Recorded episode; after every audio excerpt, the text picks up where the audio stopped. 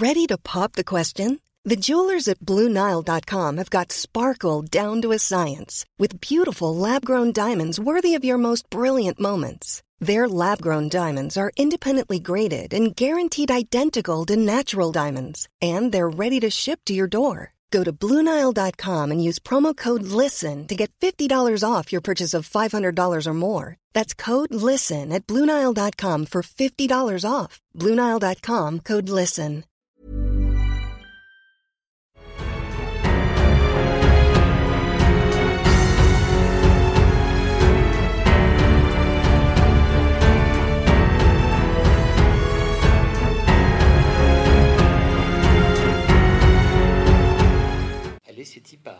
Bonjour, bonsoir, bonne matinée Internet et bienvenue dans ce dernier épisode du podcast de Mademoiselle spécial Game of Thrones. Je suis tellement émue. Je suis Mimi, je suis, vous le savez maintenant, une énorme nerd, surtout quand il s'agit de Game of Thrones et je suis très contente de faire cet ultime épisode une fois qu'on est un peu après l'effervescence de la saison. On a déjà débriefé le final avec Fab qui est là. Coucou Fab. Salut. Fab est en régie ce soir et c'est lui qui a déjà la gentillesse de cramer son mardi soir, donc merci Fab. Wesh. et de nous faire passer vos questions, commentaires, euh, théories euh, vaseuses comme j'en ai reçu sur Instagram. J'aime beaucoup, n'arrêtez jamais de m'envoyer vos théories, c'est trop bien. Et je suis avec Tequila Tex. Salut Mimi. Euh, merci de, de, de, de me sauver en fait. Pourquoi je te sauve? Parce que euh, j'ai fait un, un dernier Take of Thrones. euh, ça fait trois saisons que je fais des récaps de chaque épisode de, Game of Thrones pour ceux qui n'ont pas suivi. Ça s'appelle Take of Thrones et, le- dernier j'avais je me suis tellement emmêlé les pinceaux.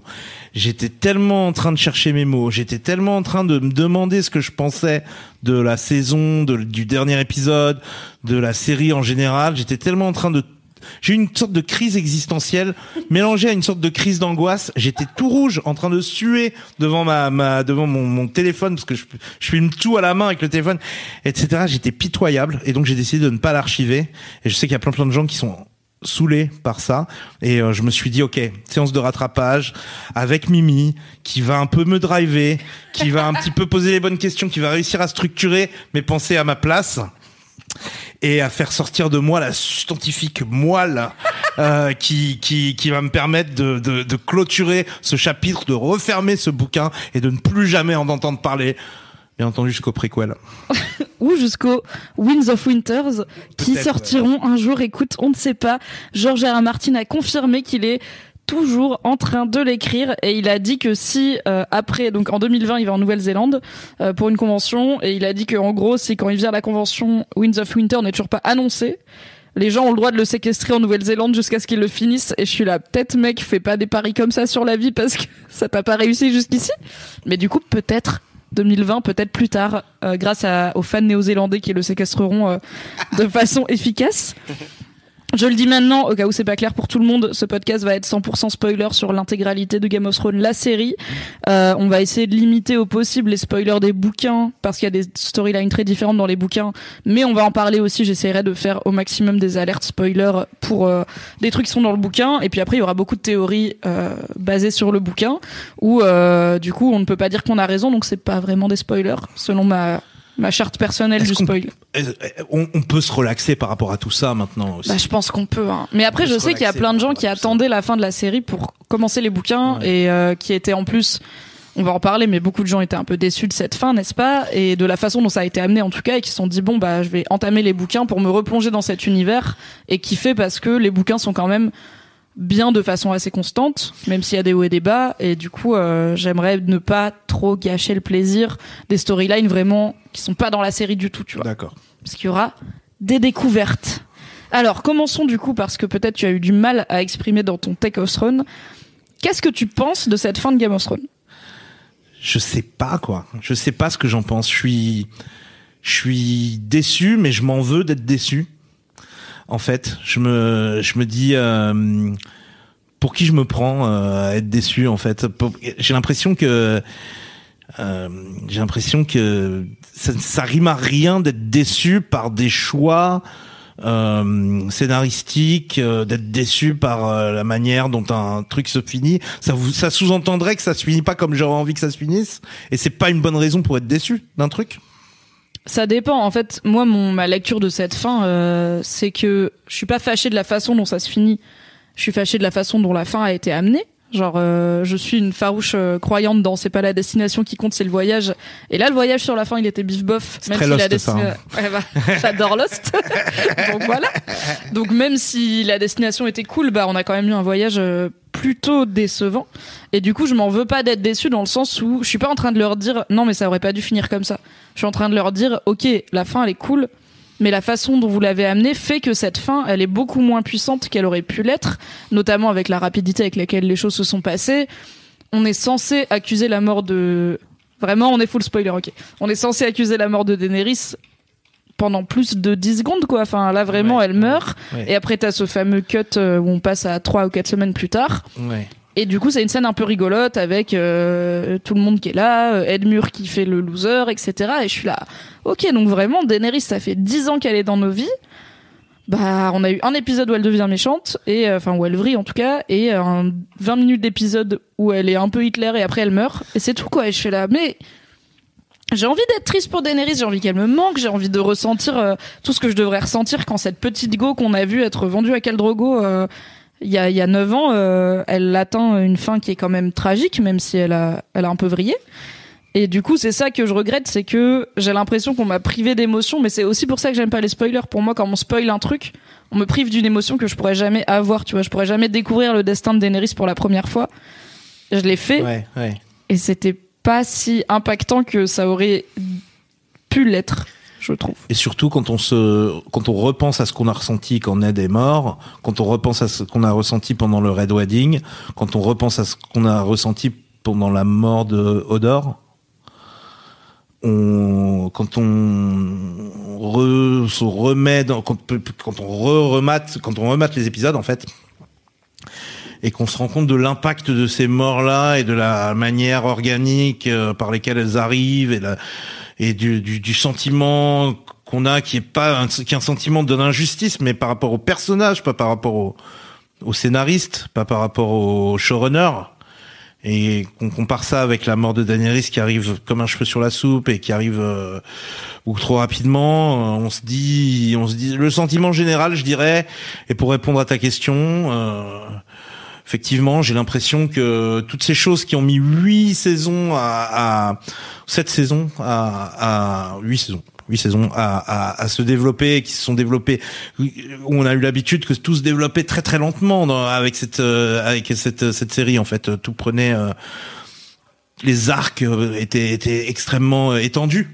Et euh, de voir ça, de, de voir ce genre de de, de de fonctionnement là condensé en une seule saison, ça provoque ça provoque pas les mêmes émotions en fait et c'est rageant en fait. Voilà. Je suis assez d'accord. Mais est-ce qu'il y a, parce qu'en plus on a regardé le final ensemble, tu m'as gentiment Ouais. invité à le regarder sur ton excellente télé. Alors à l'heure déjà, est-ce qu'on peut dire que j'ai fait un pâté de viande euh, inspiré par euh, inspiré par euh, The In at the Crossroads, c'est ça? Le livre, euh, le official Game of Thrones cookbook? Ouais, ouais, exactement. Le official, le A Feast of Ice and Fire. A Feast of Ice and Fire, c'est un, un, un bouquin de cuisine inspiré par les recettes qui sont extrêmement, pour ceux qui n'ont pas lu les bouquins, extrêmement détaillées dans les bouquins et qui donnent l'eau à la bouche. Et Mais ben, vraiment, ma life, enfin, Game of Thrones, j'adore dans la fantasy quand ils décrivent la bouffe, et dans Game of Thrones, ils décrivent tout le temps la bouffe, et c'est vraiment, je sais pas, il y a des gens qui s'en plaignent, je sais qu'il y a des gens qui ont pas aimé les bouquins en partie à cause de ça, mais si tu prends tout Game of Thrones et que t'enlèves toutes les descriptions de bouffe, moi je suis triste, quoi. Ouais. C'est la meilleure chose, t'as la viande, t'as les machins, je suis là, yes, trop bien.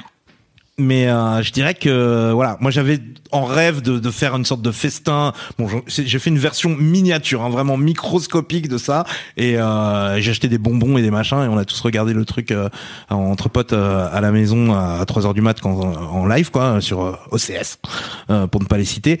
Euh, et, et en fait, euh, ouais ouais, j'étais j'étais assez fier de moi. Je, je suis un bien piètre cuisinier, mais mais C'était euh, une très espèce bonne de cette espèce de tourte euh, de tourte au, au bacon et au, au bœuf euh, vaguement inspiré de plusieurs recettes de la du bouquin hein, mais mais euh, pas pas à la lettre pas suivi à la lettre parce que j'ai pas fait la pâte médiévale parce qu'il t'explique tout comment faire la pâte médiévale et tout c'est mortel il y a pour chaque euh, recette t'as la version médiévale telle qu'elle est telle qu'elle était faite à l'époque et t'as une version un peu modernisée euh, pour chaque recette. C'est hyper bien fait en fait. Je recommande vraiment ce bouquin. Je sais pas s'il a été traduit en français. Je suis pas sûre. Je pense qu'il y a des bouquins euh, de recettes inspirés d'eux, mais le cookbook officiel, je suis pas sûre. euh, Mais peut-être qu'il a été traduit en français. Moi, je ne l'ai vu qu'en anglais chez des bons nerds comme toi qui du coup euh, n'ont pas attendu la traduction pour la voilà. Mais en tout cas, ouais, ça, ça dérouille. Et, euh, et donc, euh, et donc voilà, on a fait cette espèce de, de viewing party. Et donc, t'allais dire quelque chose à ce sujet. de- Qu'est-ce que t'as bien aimé? Parce que je sais quand on l'a regardé, il y avait plein de moments, enfin il y avait plusieurs moments où t'étais là, ah en fait j'aime bien, tu vois, genre ça j'aime bien, ça ça va. Il y avait des moments où on était un peu en train de se dire, ah non, tu crois qu'ils vont faire ça, ça va être un peu nul. Et finalement ils le faisaient pas, donc on faisait, ok cool, ils l'ont pas fait, va, notamment ouais, ouais, ouais. euh, quand. Alors, je dis pas que ça aurait été nul, mais quand John il tue Daenerys, après il y a Drogon qui arrive, et on était là, ok, donc Drogon il va essayer de cramer John, et John il va pas cramer parce que c'est un Targaryen, Ouais. et nous, comme des gros nerds, on était là. Ouais, mais dans le livre, les Targaryens, ils sont pas vraiment imperméables au feu, donc ce serait quand même un peu abusé. Mais ok, c'est la série. Et finalement, ils l'ont juste pas fait. Ouais, ouais. Et j'étais là. Ok, bah, c'est pas plus mal, tu vois. Ouais, c'est, ils brûlent le. Si quand ils crament le trône, t'étais content. T'étais là. Ah, ça j'aime bien. Ouais, Ça, ouais, ouais, ouais. J'avais un sentiment en regardant le truc qui limitait les dégâts. Et après, tu sens le vide et tu te dis, est-ce que j'attends de cette série qui limite les dégâts ou est-ce que ou est-ce que j'attends de cette série qui me fasse me lever de mon siège et fait pom, pom, pom, pom, pom, ça voulait dire odeur, odeur. Tu vois, genre c'est ça quoi. Est-ce que le, le, le- les, les derniers épisodes que j'ai surkiffé au final, je crois que c'est saison 6 euh, Hold the Door et euh, euh, non saison c'est peut-être saison 5 Hold the Door Je sais plus. Mais en tout cas euh, En tout cas, la saison 7 et 8 ont été pensées en même temps. C'est-à-dire Ouais. qu'à la fin de la saison 6, ils se sont dit, ok, on décide de finir en 13 épisodes. ouais Et du coup, la saison 7 avait déjà l'air un peu rushée et un peu genre, ok, ça va vite, euh, on prend pas trop le temps de s'apesantir. Il y avait une forme d'espoir de, mais c'est parce qu'ils préparent une saison 8 euh, ouais, de ouais. ouf, tu vois. Donc là, ils rushent. Bon, bah finalement, ils ont rushé jusqu'à la fin. Ils ont Ouais. été très vite, même si je vais pas, euh, tu vois, genre, il y a quand même des épisodes que j'ai adorés. J'adore toujours l'épisode 2 de cette saison Ah, avec euh, je suis d'accord l'adoubement de L'épisode 2 Brienne et tout. euh, ah, l'épisode 2 de cette saison c'est un des meilleurs épisodes de la série je dirais Oui, oui, oui. Pour moi, il est. Euh, bah, c'est le. J'en avais parlé quand on avait fait le podcast dessus. C'est le même euh, réalisateur et scénariste que l'épisode où euh, Jamie et Brienne sont dans le bain à Harrenhal et que Jamie dit à Brienne que quand il a tué le Mad King, c'était pour sauver King's Landing et où c'est toute cette scène où il vient de perdre sa main, il s'évanouit dans ses bras et c'était genre la meilleure scène de Jamie et Brienne du monde. Et du coup, c'est Brian Cogman qui a Brian Cogman. Yes, qui a écrit l'épisode 2 de cette saison où Brienne notamment est adoubé mais où il y a plein de petits moments de, de, de personnages qui sont trop cool. Et je suis très contente parce qu'il là il est parti bosser sur la série Seigneur des Anneaux. Ouais mais moi je suis pas content parce que je Ah voulais bon qu'il fasse son son son prequel. Ah bah non. Et donc là il abandonne Westeros pour aller Oui. euh, au Mordor là. Non. il, a- il Et- va écoute il va dans la comté il va, va faire tout ça avec ouais d'accord je suis un- une partie de moi est contente de de ça. Mais t'aurais aimé qu'il reste dans l'univers Game of Thrones parce parce, qu'il que développait un prequel et il a Ouais. été abandonné son prequel. Sad. Et ce gars, c'est le, c'est le, c'est le, c'est le réalisateur qui a réalisé, réalisé le, le- je crois, le season finale de Lost, si je dis pas de bêtises. ah alors je dis pas ça les gens les gens ils vont pas l'aimer maintenant Non, mais, mais euh, non, non, mais enfin, en tout cas, qui a réalisé les meilleurs épisodes. il a de Lost. bossé sur Lost Il a bossé sur il a Lost bossé de sur malade. plein de trucs euh, et il a un vrai Brian amour de c'est le gars de Lost. C'est pour ça qu'ils se l'ont appelé pour faire euh, Hold the Door. Parce qu'il y a du voyage temporel et alors spoiler Lost d'il y a 15 ans. Donc All the Door c'est Odor qui meurt et en fait il meurt parce qu'il y a une boucle temporelle où Bran en essayant de lui de le forcer à tenir donc quand Odor il meurt, il tire la porte pendant que Mira et Mira Reed RIP, vraiment, on pense à elle parce que personne n'a pensé à elle pendant toute cette saison, ça m'a saoulé. Mais il des rumeurs comme quoi c'est son père qui est au. Ouais, non mais Hollande, déjà j'y crois pas. Ouais, et quand bien même tu vois, fais-lui un petit big up. Mais bon bref, on en a parlé dans le dernier podcast. Euh, quand Mira Reed euh, sort Bran de la grotte où il y avait le Three-Eyed Raven et que Hodor il tient la porte, du coup il hold the door. Bran il rentre dans la tête de Hodor pour le forcer à vraiment, il lui répète hold the door, hold the door, et Mira aussi. Et là ça fait un genre de boucle temporelle où Bran est dans la tête de Hodor jeune qui n'est pas né avec une déficience mentale, qui était un petit garçon normal. Et le- l'enfant fait un genre de crise euh, de d'AVC et il se met à répéter hold the door, hold the door, Hodor, Hodor, Hodor. Et c'est comme ça qu'on apprend que. Il entend comme des euh, souvenirs du futur dans sa tête. c'est ça. C'est- Il entend des souvenirs du futur dans sa tête, c'est exactement ça, et ça le fait vriller, et c'est pour ça qu'il est bloqué sur cette phrase et qu'il devient un peu euh, un, un bon simple et gentil. Et du coup, c'est la faute de Bran si Odor et Odor, et en même temps, si Odor était pas Odor, Bran serait mort, et du coup, enfin, c'est très compliqué. Il y a que toi qui as cette vanne et les quelques vieux qui sont en train de. Bref, C'est quoi la vanne? C'est un morceau d'alliance ethnique. C'est bien ça? Ok, la team trentenaire. Yeah, la Même la team quarantenaire. Brrr. Putain, un podcast Mademoiselle avec deux cadres à chauve, c'est quand même très très rare. Petit à petit, Là, l'hégémonie l'hégémonie arrive. Merde. Et du coup, d'ailleurs, quand les, quand les, George R. R. Martin a dit à Benioff et Weiss, qui sont les showrunners de Game of Thrones, quand ils leur ont dit, il, en deux, il leur a dit en 2013 comment ça allait finir, il y avait trois moments, enfin, ils ont dit, il y avait trois trucs où on a pété un plomb en mode quoi? Et je crois que le premier c'était Odor, comment Odor meurt et comment Odor était Odor. Mais fabuleux. Le deuxième, ça devait être euh, euh, Stannis qui brûle euh, Shireen. Et le Ouais. troisième, c'était euh, soit, et alors ils l'ont pas encore confirmé, Ça mais c'est soit Daenerys qui vrille, soit John qui tue Daenerys, où ils étaient là, ok, chaud. Ça aussi, ça m'a rendu ouf, mais, mais, mais tu l'acceptes beaucoup plus facilement que n'importe quel événement de la saison 8. hein. Je sais pas, ça dépend, parce qu'il y a des trucs que j'accepte, genre Sam qui devient maître de Bran, j'accepte. Euh, Davos qui devient Master of Ships, j'accepte. Oui, on accepte. Bronn qui devient Master of Coins, j'accepte app, mais j'ai déjà eu un discours là-dessus. Mais du coup, tu vois, genre, je trouve que c'est pas une mauvaise fin. Et je suis même, en fait, je suis limite contente parce que j'ai pas, enfin, j'avais vraiment peur d'avoir le seum parce que je me suis fait spoiler les bouquins du coup. Genre, Mhm. j'avais fait la paix avec ça, mais il y a une différence entre faire la paix dans ta tête et voir vraiment le dernier épisode et être là en mode, ok, bah, je sais comment ça finit, les livres, tu vois, merci bien, HBO. Et en fait, je suis même pas vénère parce que ça a été tellement vite que je suis là. C'est pas grave parce que un jour, genre Gérard Martin peut-être sortira ses livres et le jour où il les sortira, je vivrai vraiment les émotions comme elles- comme j'étais censée les vivre et que je les ai Ouais. pas vraiment vécues devant Je pense que quand tu te replonges dans une œuvre littéraire aussi, tu te, tu oublies ce que tu as vu, en fait. Et tu recrées visuellement dans ta tête une autre situation d'une manière différente. Je, je pense, j'ai jamais, j'ai jamais lu un bouquin après avoir vu le, le- la version euh, légèrement différente du film. Si ce n'est peut-être The Shining. Ah, t'as vu Bah, c'est intéressant en plus comme exemple parce que Shining est considéré comme un très bon film, ça l'est, c'est Kubrick et tout, mais une très mauvaise adaptation. Ouais, le livre et le film sont très différents. Stephen King dit le film est cool, mais c'est pas une, enfin c'est pas un film qui respecte Non. mon livre. Après, il a essayé de faire sa propre adaptation, c'était horrible parce qu'en fait le gars il écrit des bouquins, il fait pas des films. Quoi, il a fait une, une adaptation de Shining C'était pas bien. Ah ouais? Ah ouais. Ah, ça devait être bah, infernal. bah, il y a eu toute une période où Stephen King essayait d'adapter ses propres bouquins, ça n'a jamais bien marché. C'était dans euh, téléfilm. Oui, oui, oui, Ouais. bah personne, euh, personne diffuse au cinéma euh, Stephen King derrière la caméra. C'est, Ouais, t'as pas envie de voir ça, quoi.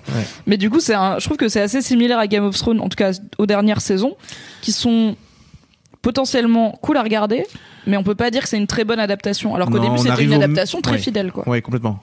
On arrive au même résultat si ça se trouve, mais par d'autres moyens. Mais euh, ouais, ouais, mais je pense qu'on arrive à reconstituer une sorte de d'autres euh, visuels euh, mental euh, en, en lisant un livre euh, euh, en- et en prenant des, des peut-être des éléments de ce qu'on a vu et en le reconstituant. Euh, je sais pas comment comment Alors, comment je vois, c'est tu tu vois fais ce un que genre de patchwork de la tête des acteurs, les décors que Exactement. t'as vus, etc. Alors pour Game of Thrones, c'est compliqué parce qu'ils ont vraiment tous les gosses, donc euh, tous les les Stark, etc. Ils leur ont mis euh, quasiment 10 ans dans la gueule pour la série parce Ouais. que en vrai, la Bran il devient roi, tu fais ok. En vrai, dans le bouquin, Bran il a 9 ans, tu vois, donc tu fais ouais, c'est Ouais. quand même, il est pas très vieux quoi, le gamin. Ouais, en plus ouais. d'être ultra chelou, là ça commence à être cohérent que Jon Snow il fasse tous ces Cela trucs. dit, Il a pas en- 14 ans quoi. On en est où euh, dans les bouquins de rafraîchis ma mémoire on en est où de l'évolution de Bran dans les bouquins là à l'heure qu'il est? Écoute, euh, il est toujours euh, dans la grotte Il avec le. Three-Eyed Raven et il y a une. euh, c'est sous-entendu que ils ont potentiellement tué Jojen Reed, les enfants de la forêt, et que peut-être quand Bran il mange du ouais. ragoût, c'est pas du ragoût de chèvre si Ouais, tu veux. Donc il y a ouais. ce bail de cannibalisme qui est un peu chelou, mais il est toujours là-bas. Donc dans la série, ça correspond à genre saison 4 ou 5 euh, quand il arrive dans la grotte du Three-Eyed Raven, il y reste longtemps et c'est encore plus mystique. Enfin, c'est ultra chelou. Et euh, je t'avoue que moi, c'est pas ce que je préférais à lire. euh, Enfin, dès qu'il y avait dans les derniers bouquins, dès qu'il y a un chapitre Bran, je suis là. pff, ouais pénible ok, c'est- c'est- ça a aucun sens, c'est mystique, machin. Le gars, il est jamais dans. Ouais, c'est même pas comme s'il te révélait des trucs intéressants, tu vois. Après, comme toi, t'aimes bien tout ce qui est théorie, euh, Ouais. tout ce qui est lore, c'est vraiment cool. moi je suis hyper content que dans les livres par exemple euh, toute la magie, même la magie des soi-disant gentils, à savoir les Old Gods et les Children of the Forest, Donc soit les quand Gods- base- soit quand même basé sur des sacrifices humains, quoi. Oui, bah ça, écoute, tout ce qui est paganisme, généralement, on aime bien tuer des gens, quoi. Même euh, Mélisandre, elle veut tuer des, Ouais. des fils de roi pour prendre leur sang et tout. Mais alors attends, on va faire un point théorie, notamment théorie par rapport à la fin de cette saison. Mais j'aimerais d'abord parler, en fait, j'aimerais bien profiter de ce podcast pour parler de ce que Game of Thrones nous a apporté et euh, a apporté au monde culturel en général, parce qu'on est quand même à un point où la plus grosse série du monde qui vient de s'achever, c'est une série de fantasy adaptée d'une saga de fantasy qui était certes connue, mais qui avait pas dépassé le cercle des gens qui aiment bien euh, les trucs euh, de chevaliers et de dragons, grosso modo.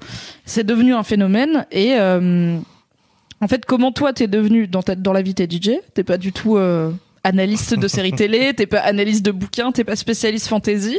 Qu'est-ce qui fait qu'à un moment tu te passionnes tellement pour cette histoire que pour la première fois de ta vie, tu fais des récaps en vidéo où t'es là, ok, mon avis, mes théories, Take of Throne, c'est parti. Il y avait le, le côté un peu euh, interactif, déchiffrement euh, de déchiffrage plutôt Je l'ai. de la série, de la série et l'espèce de feeling que euh, quand t'as lu certaines théories en ligne, euh, t'as une sorte de secret que les les autres gens qui regardent la série passivement n'ont pas et tu peux euh, briller en société euh, en expliquant que euh, R plus L égale J, tu vois. Et, et c'est R plus L égale J, c'est euh, c'est la vérité sur les parents de Jon Snow, donc c'était une façon de le dire sans le dire, c'est euh, Rhaegar et Lyanna égale Jon, et c'était euh, à la fois l'abréviation et une façon d'en parler en ligne sans dire clairement oui tu sais par rapport au fait que Jon est un Targaryen et que sa mère c'est pas sa mère, t'es là ok c'est un peu moins spoiler. Ouais. Et en fait, avant, de, avant, euh, je me rappelle qu'à l'époque, on appelait juste ça Promise Me Ned. Oui, parce que c'est le dernier truc que Lyanna a dit à Ned Stark, c'est euh, promets-moi Ned, sous-entendu, promets-moi de protéger euh, ce bébé. Et du coup, c'est pour ça que Ned l'a fait passer pour son bâtard à lui, parce que s'il disait que c'était un Targaryen, Robert il aurait dit bon bah on va le buter comme tous les autres Targaryens, même si c'est un bébé, car Robert était un good guy jusqu'à ce que ça arrive au Targaryen où vraiment il était très à l'aise avec le fait de tuer, tuer des enfants et des bébés. Donc euh, il l'a protégé, euh, il a respecté le vœu de sa sœur. euh, Ouais. Quitte à mettre euh, sa- son honneur en péril, puisque t'es pas Ouais. censé faire des bâtards quand t'es honorable. Exactement. Et d'ailleurs, Kathleen a toujours bien eu le seum par rapport à ça, quoi. Exactement. Et donc ça, c'était une sorte de secret génial qui permettait de, de dire, bien. Eh, tu sais quoi, tu regardes cette série là, tu crois que c'est ça, mais en fait c'est pas ça du tout. En fait, euh, C'était tellement une belle période quand je pouvais, genre, spoiler les gens, mais que je le faisais pas. Tu vois, genre, j'avais ce pouvoir de, mais tu sais pas. Mais oui, non, mais en plus on pouvait les spoiler parce que c'était qu'une théorie. Oui, sur, ouais, sur euh, les parents de Jon Snow, on pouvait. Ouais. Mais sur genre le Red Wedding, Ah, tu non, vois, non. jamais de ma vie j'ai spoilé qui que ce soit sur le Red Wedding, à part des gens qui m'ont dit, ok, je m'en fous, spoil-le-moi. Ouais. Et généralement, je triple check, genre, t'es sûr, t'es Ouais, sûr, t'es sûr. Ok, il se passe ça. Mais c'est c'est rare d'avoir ce. Je pense qu'il y a eu ça avec Harry Potter un peu, mais j'étais un peu trop jeune de. euh, Mais en même temps, je pense que Harry Potter, j'ai l'impression que la plupart des gens qui allaient voir les films, ils avaient quand même lu les livres. Ouais. Alors que là, Game of Thrones, c'était beaucoup plus niche qu'Harry Potter, tu vois. Typiquement, euh, Ouais, c'était pas un bouquin générationnel, quoi. Non, du tout. Mais euh, ouais, cette espèce de, de feeling là euh, m'a donné envie de, m'a fait kiffer le, le world building en fait. Et ce qui m'a donné envie de faire des des récaps, c'est c'est l'aspect world building. Et c'est cette espèce de de de fascination pour les théories, anticiper ce qui allait se passer, euh, rejoindre euh, des créer des espèces de ponts entre des événements pour mieux comprendre la la série, cette espèce de double lecture, triple lecture, quadruple lecture du truc. C'est ça ce qui m'a donné envie de le faire. Et à un moment, à une époque en fait, euh, je travaillais pour Dailymotion. Euh, j'étais, je faisais une émission de télé sur Dailymotion, euh, euh, qui était une sorte d'équivalent des Boiler Room en fait, qui s'appelait Overdrive Infinity, qui était Donc les boiler rooms, juste explique. les boiler rooms, c'est des DJ filmés, en gros. C'est des DJ sets filmés. Et moi, je m'occupe de présenter ça, euh, de présenter la branche française de ça, en fait, aujourd'hui. Mais avant ça, je présentais un truc qui s'appelait Overdrive Infinity, qui était aussi des DJ sets filmés, sauf que c'était toujours, au lieu d'être dans des clubs itinérants, c'était toujours au même endroit, à savoir au studio Dailymotion, en fait. T'avais ce studio Dailymotion euh, qui était quand même un, truc mortel, de presque de mécénat en fait, qui donnait euh, un, un accès euh, euh, à, à plein plein de gens pour pour faire du contenu vidéo euh, gratuitement en fait. Tu, tu fallait que tu t'inscrives sur un site en gros. Tu prenais un rendez-vous avec l'équipe de Dailymotion. Ils disaient oui ok on te prend. Non on te prend pas. Mais ils acceptaient vachement de gens. Ils donnaient vachement de chance à vachement de gens. Et t'avais des comiques qui faisaient leur euh, leur émission. T'avais euh, euh, une émission euh, sur les e-sports. T'avais Cyrus North qui faisait un truc tous les midis. T'avais j'en sais rien l'ABCDR du son qui qui- l'équipe qui sont devenus la sauce sur Rock euh, par la suite qui faisait une émission là-bas euh, sur le rap.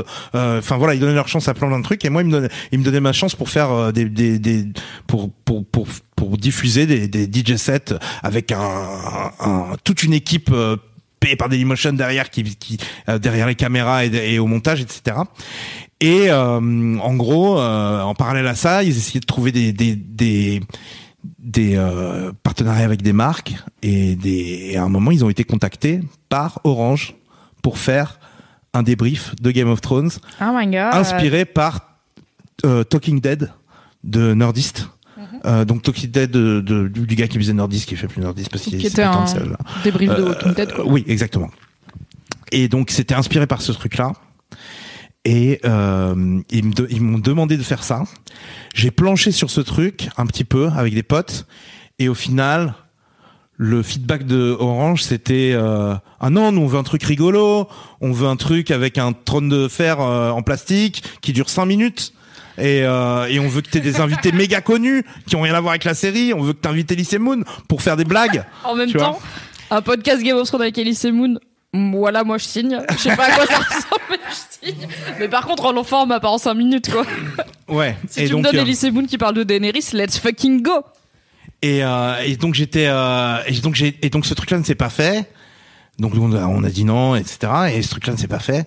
Et été un petit peu frustré. Et hum, il y a eu une saison comme ça, j'étais une ou deux saisons, où je me disais euh, putain c'est dommage que ce truc-là ait pas été fait. J'en ai parlé à un moment sur euh, sur Twitter. Et on m'a dit pourquoi tu fais pas tes propres euh, tes propres récaps? Et euh, la saison d'après, je me suis lancé Waouh. Facebook Live. J'ai vu que Facebook Live à l'époque le le algorithme ça marchait à donf. T'es la seule, je pense que t'es le seul gars que je connais qui n'est pas, euh, qui l'a pas fait en termes de marque ou de, enfin, tu vois, juste t'étais toi dans ton lit, en Ouais, train de te filmer avec ton Ouais. tel, en mode, alors, pendant mais longtemps, en plus, Ouais, une heure et demie de récap, ça, ça va rien. Mal au bras à la fin. ouais, ouais, Ma- ouais, exactement, ouais. Essayé de le faire un moment avec un pied, ça marchait pas vraiment. Mais ça donne aussi une saveur très euh, très artisanale au truc. Et tu vois moi c'est ce que j'ai fait avec les récaps rigolos où euh, enfin on n'était pas payé pour le faire euh, enfin ça fait partie de mon travail. C'est-à-dire c'est sur mes heures de boulot mais aucune marque ne l'a sponsorisé. Parce qu'en plus en termes de droit d'auteur des images mon gars j'ai quand même tout l'épisode en capture d'écran donc c'est compliqué. Ouais. et euh, et ben j'ai juste fait ça parce que j'ai vu des gens le faire et que je trouvais ça bien. Et du coup je l'ai fait.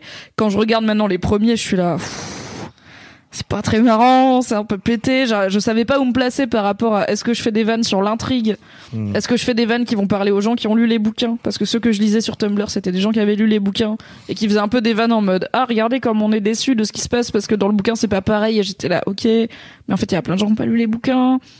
Ou est-ce que je fais des vannes de notre monde et de notre société à nous, mais appliquées à Game of Thrones J'étais un peu perdu. Maintenant, je trouve que c'est plus cohérent sur les sur les dernières saisons. Non, mais t'es- c'est c'est vrai qu'ils ils, ils sont hyper bien les derniers. euh, Ah bah merci. Ils sont drôles, Ça très me très drôles. Mais euh, en fait, j'ai du coup, ce qui m'a donné envie de faire ce podcast Game of Thrones, c'est que j'écoute des podcasts culturels, n'est-ce pas? J'en ai déjà beaucoup parlé. Et euh, donc il y a ma, ma goure euh, Johanna Robinson euh, qui en fait plusieurs, et euh, elle en fait un qui s'appelle Cast of Kings, où ils ont commencé saison 2 avec un gars qui s'appelle David Chen, et aucun des deux n'était euh, journaliste, aucun des deux n'était spécialisé en pop culture, en série télé ni rien. Juste, euh, c'était une passion qu'ils avaient. Et ils avaient déjà des podcasts sur d'autres séries télé, dont Justified. Et ils ont pas commencé tout de Ah, suite. série, euh, Justified, d'ailleurs. Écoute, il paraît. Je Ouais. ne connais pas du tout. J'ai lâché ils un peu en, en cours, mais c'était bien. Ils ont pas commencé tout de suite sur Game of Thrones parce que, en fait, au début, personne savait que Game of Thrones ça allait cartonner. Et là, ils ont ressorti, du coup, ils ont fait aussi leur épisode d'adieu et ils ont ressorti des articles qui disaient les ratings de Game of Thrones sont pas mal, mais c'est pas non plus Boardwalk Empire. Et genre maintenant, qui se souvient de Boardwalk Empire par rapport à Game of Thrones? C'était très bien Boardwalk Empire, Ouais. mais tu vois, c'est incomparable. Et du coup, je les écoutais faire et euh, je me suis dit que j'aimerais bien faire ce podcast-là, même si on avait d'autres en France comme Whisperos, parce que en fait, Game of Thrones, pour moi, ça, ça a ancré un nouveau truc dans la pop culture qui est expliquer les trucs aux gens. Comme tu disais, genre j'ai une théorie que vous avez pas pendant plein de saisons. C'était j'ai lu les livres et pas vous. J'avais fait des articles sur Mad qui racontaient qu'est-ce qui se passe dans les livres et c'était genre des articles tout écrit en noir surligné en noir. Et les gens étaient quand même vénères. J'ai quand même des gens qui m'ont insulté en mode t'es vraiment une connasse de publier ça parce que du coup j'ai envie de le lire. J'étais là bah le lis pas. Genre c'est vraiment littéralement la, la solution est simple c'est que tu le lis pas. Elle disait ouais mais ça se fait app j'ai envie de le lire, tu vois. Je suis, mais je sais pas, lis les livres, m'embrouille pas parce que je vais raconter, résumer un peu les bouquins. Ou du coup, j'étais là, bah, Rob Stark qui meurt, machin. Enfin, tant qu'on suivait les bouquins, Moi, je savais ce qui allait arriver, donc j'ai, je le disais pas dans la vie, mais j'ai fait des articles sur, ok, qu'est-ce qui se passe pour les Stark, qu'est-ce qui se passe, qu'est-ce qui se passe pour les Lannister, qu'est-ce qui se passe pour les Targaryens et tout? Et c'était une vraie, genre, un vrai truc de amour-haine du côté des fans qui avaient pas, des fans de la série qui avaient pas lu les bouquins de, tu me mets un gâteau à la crème sous le nez et j'ai pas le droit de le manger. Je suis là, ouais, désolé, mais c'est pas très grave, tu vois. Et du coup, c'est la première fois que j'ai eu ce rôle-là de, je vais t'expliquer un truc que t'es en train de regarder, mais je le connais mieux que toi. parce que il se trouve que j'ai lu les bouquins et que du coup, tu sais, hop, tout ce qui peut se passer. Et après, il y a eu, ok, je C'est vais un truc un t'expliquer peu les dark théories. d'humanité, ça, un peu. un peu. Mais en même temps, appliquer à un truc vraiment pas grave qui Ouais, est une c'est série clair. télé, tu vois. Mais oui, il y a un vrai côté. Je te le mets, je te le pose là et en fait, jamais dans la vie on fait des articles surlignés en noir sur Mademoiselle parce que c'est juste si tu veux pas lire, trouve pas l'article, tu vois. Ça spoil. Le titre c'était genre Game of Thrones et en fait à la fin, il y avait pas de spoiler dans le titre, il y avait pas de spoiler dans l'image ni rien. Donc c'était généralement ça suffit comme filtre, c'est bah t'as Ouais. qu'à pas ouvrir l'article si tu veux pas savoir. Là on a fait l'effort de tout surligner en noir au cas où machin veut lire que Ouais. le destin de Ouais. trucs. Et je suis là ouais mais après tout est lié, tu vois, si tu sais que Kathleen elle meurt, bon bah tu vas peut-être apprendre en même temps que Robbie meurt, c'est spoiler euh, Red Wedding euh, saison 3, voilà. Et du coup, c'était la première fois que j'ai eu ce rôle-là et que je me suis rendu compte que les gens ils voulaient ça et j'ai l'impression que c'est beaucoup plus le cas maintenant. Il y a plein de séries où il y a, tu vois, après chaque épisode, il y a des débriefs, il y a des théories, il y a des euh, on a lu Reddit, voici ce qu'ils en disent et à la fois avec des séries très complexes comme Westworld qui est vraiment faite pour être analysée euh, mais même sur un truc un peu Un point chiant, d'ailleurs. à un point un peu chiant, oui. Mais même sur un truc vraiment con et fun comme Riverdale, il y a euh, des théories toutes les semaines de euh, c'est qui le, le Gargoyle King ou je sais pas quoi. J'ai arrêté Riverdale saison 1. Mais tu vois, il y a. C'est devenu un business et c'est devenu une passion d'expliquer aux gens ce qu'ils sont en train de regarder. Mm, mm. Juste parce que toi, tu l'as regardé aussi, mais tu penses que tu l'as mieux compris. Et je trouve ça trop cool. Enfin, quand je le dis comme ça, ça fait un peu snob, mais en vrai, je trouve ça trop bien qu'on soit pas juste en mode waouh, on a vu, c'était trop bien, mais qu'on soit là, ok, qu'est-ce que ça veut dire Ouais. il y a toujours des gens qui vont être plus zinzin et qui vont Mm. être plus impliqués et qui vont te sortir des références genre euh, non mais ce truc c'est clairement une référence à Nietzsche. Du coup, si on se base sur Nietzsche, voilà ce que ça veut dire. Et il va te convaincre. Ouais. Tu seras là, ok, c'est sûr. Comme toi, tu m'as convaincu qu'il y aurait Lovecraft à la fin de Game of Thrones. je te crois toujours pas, mais peut-être. Je te crois et je te crois pas à la fois, mais tu m'as convaincu et tu m'as fait voir le truc différemment. Et je trouve ça vraiment cool que Game of Thrones ait réussi à fédérer le monde entier autour de. On va pas regarder passivement, on va et je pense, je dis pas qu'il l'a inventé, que le show l'a inventé, tu vois. Je pense que bah déjà sur Lost, je sais qu'il y avait ça, sur des plus vieilles Oui, séries. c'est Lost, je euh, pense, qui a inventé ça. À vrai je pense dire. que Lost c'était la bonne série au bon moment d'internet Ah pour ouais. lancer ça aussi. Incroyable.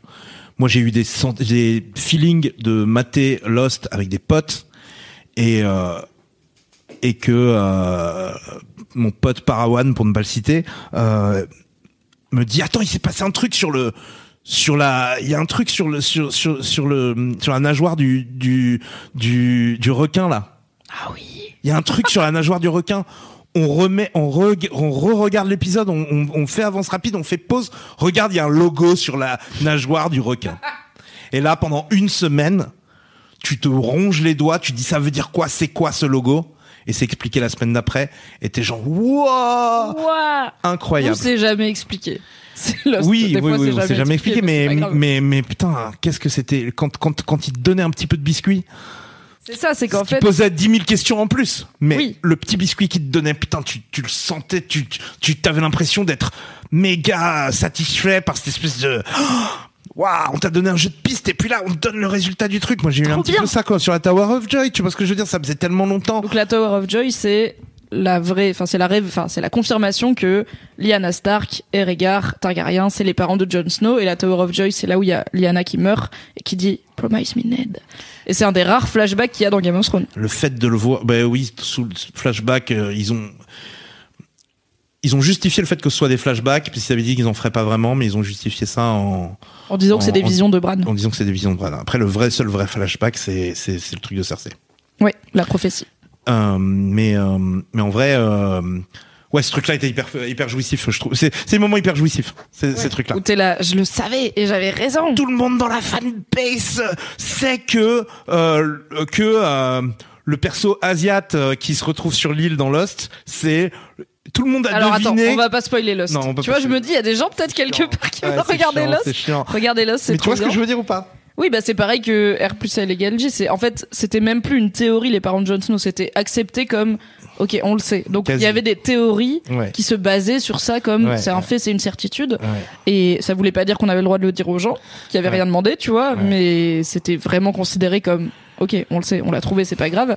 Et d'ailleurs, c'est ce que. Et quand tu le vois le- se déployer devant tes yeux, c'est quand même jouissif, non? Ben oui, c'est trop cool.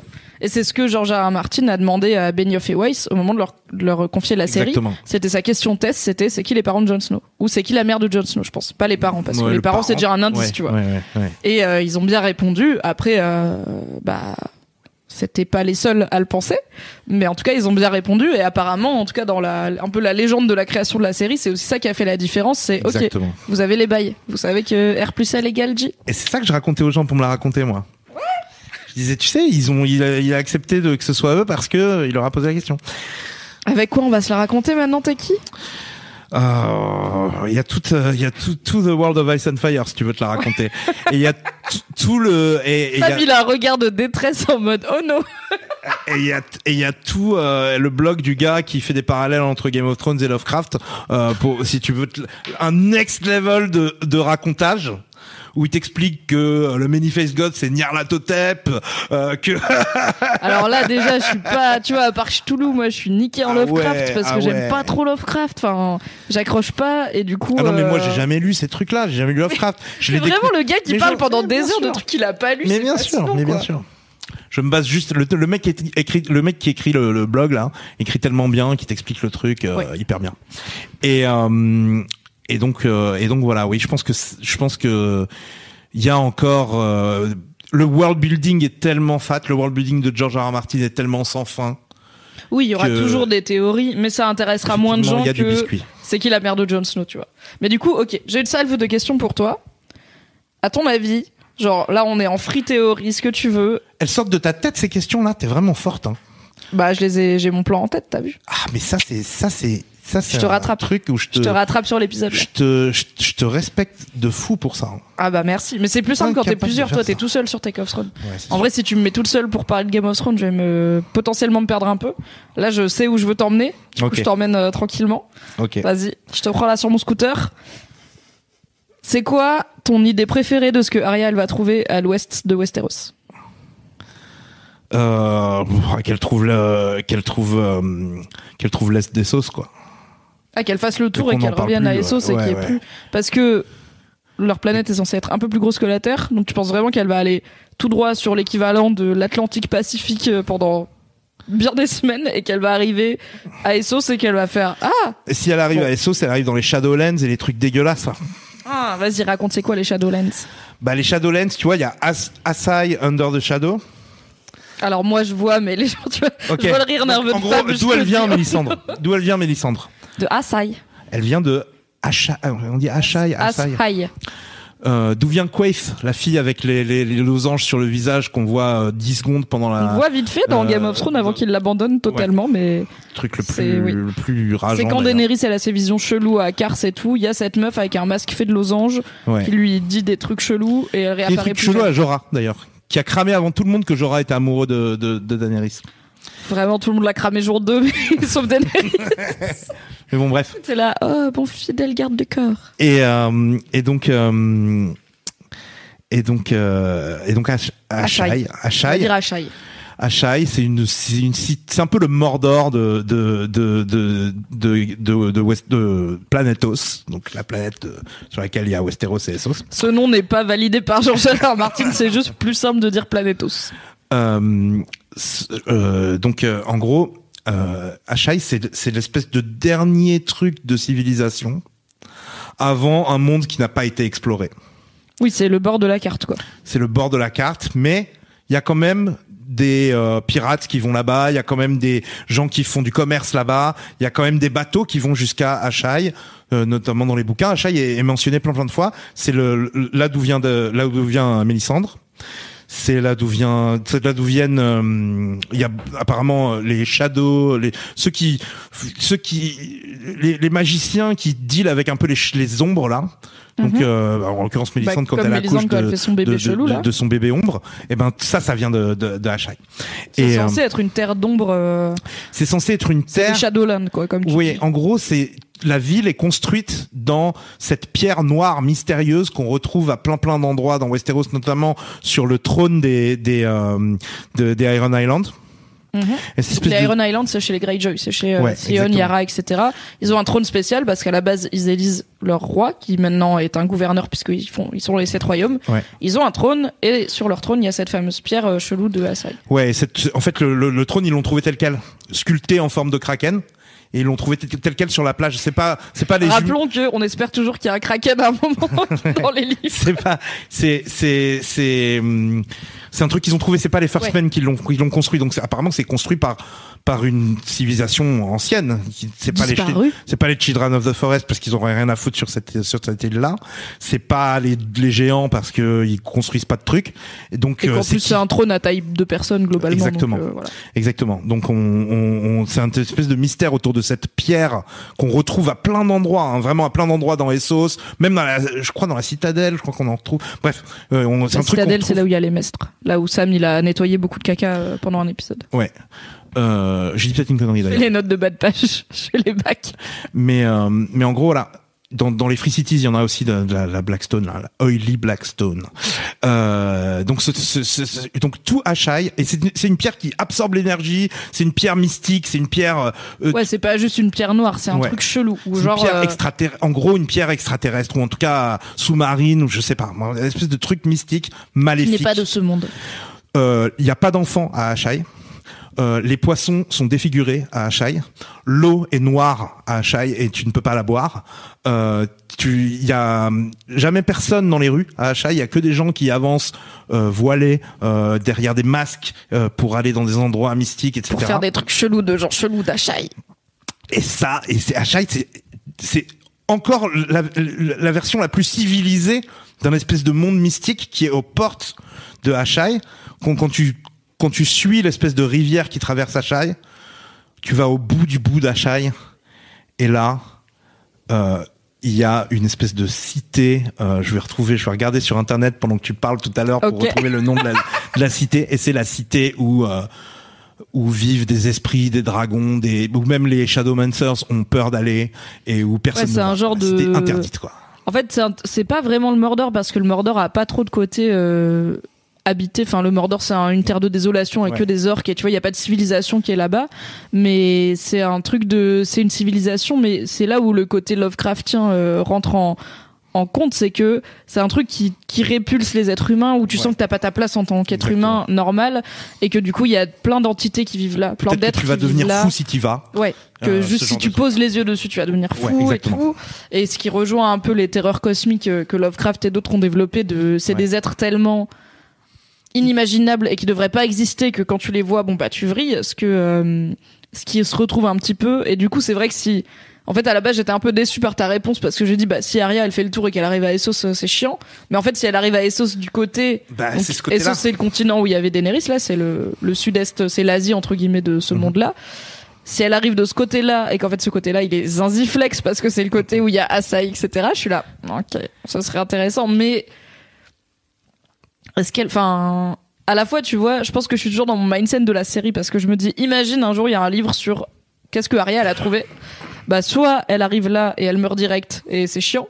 Soit elle arrive là et elle arrive à s'en sortir et je suis là. Ça va de laisser Arya le droit de tout faire et d'être plus forte que tout le monde?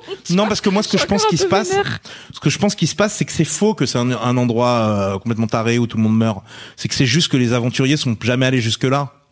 Ou qui sont jamais revenus parce qu'en fait c'était. Peut-être, j'en sais rien. les- tu vois, genre, il est parti par là-bas Ouais. et il n'est jamais revenu. Bah, peut-être c'est plus sympa là-bas que chez vous. Ouais, Vous vous dites pas que peut-être là-bas ils ont l'eau courante, tu vois. Ouais, genre, peut-être ils ont le wifi. Ah, ça Non mais c'est possible parce que euh, quand quand tu regardes les cartes de de de George R. R. Martin, il y a il y a y a pas que euh, Achai et, et après il y a toute une toute une partie des sauces où tu es censé avoir the city of winged men. Une, Donc, la une- cité des hommes euh, ailés. ouais, la cité des, des- hommes ailés, la littéralement flap flap, il y a les quoi. ci- la cité des hommes reptiles, il y a des, des milliards de trucs, il y a Carcosa qui est un truc euh, clairement Lovecraftien qui était déjà dans dans True Detective.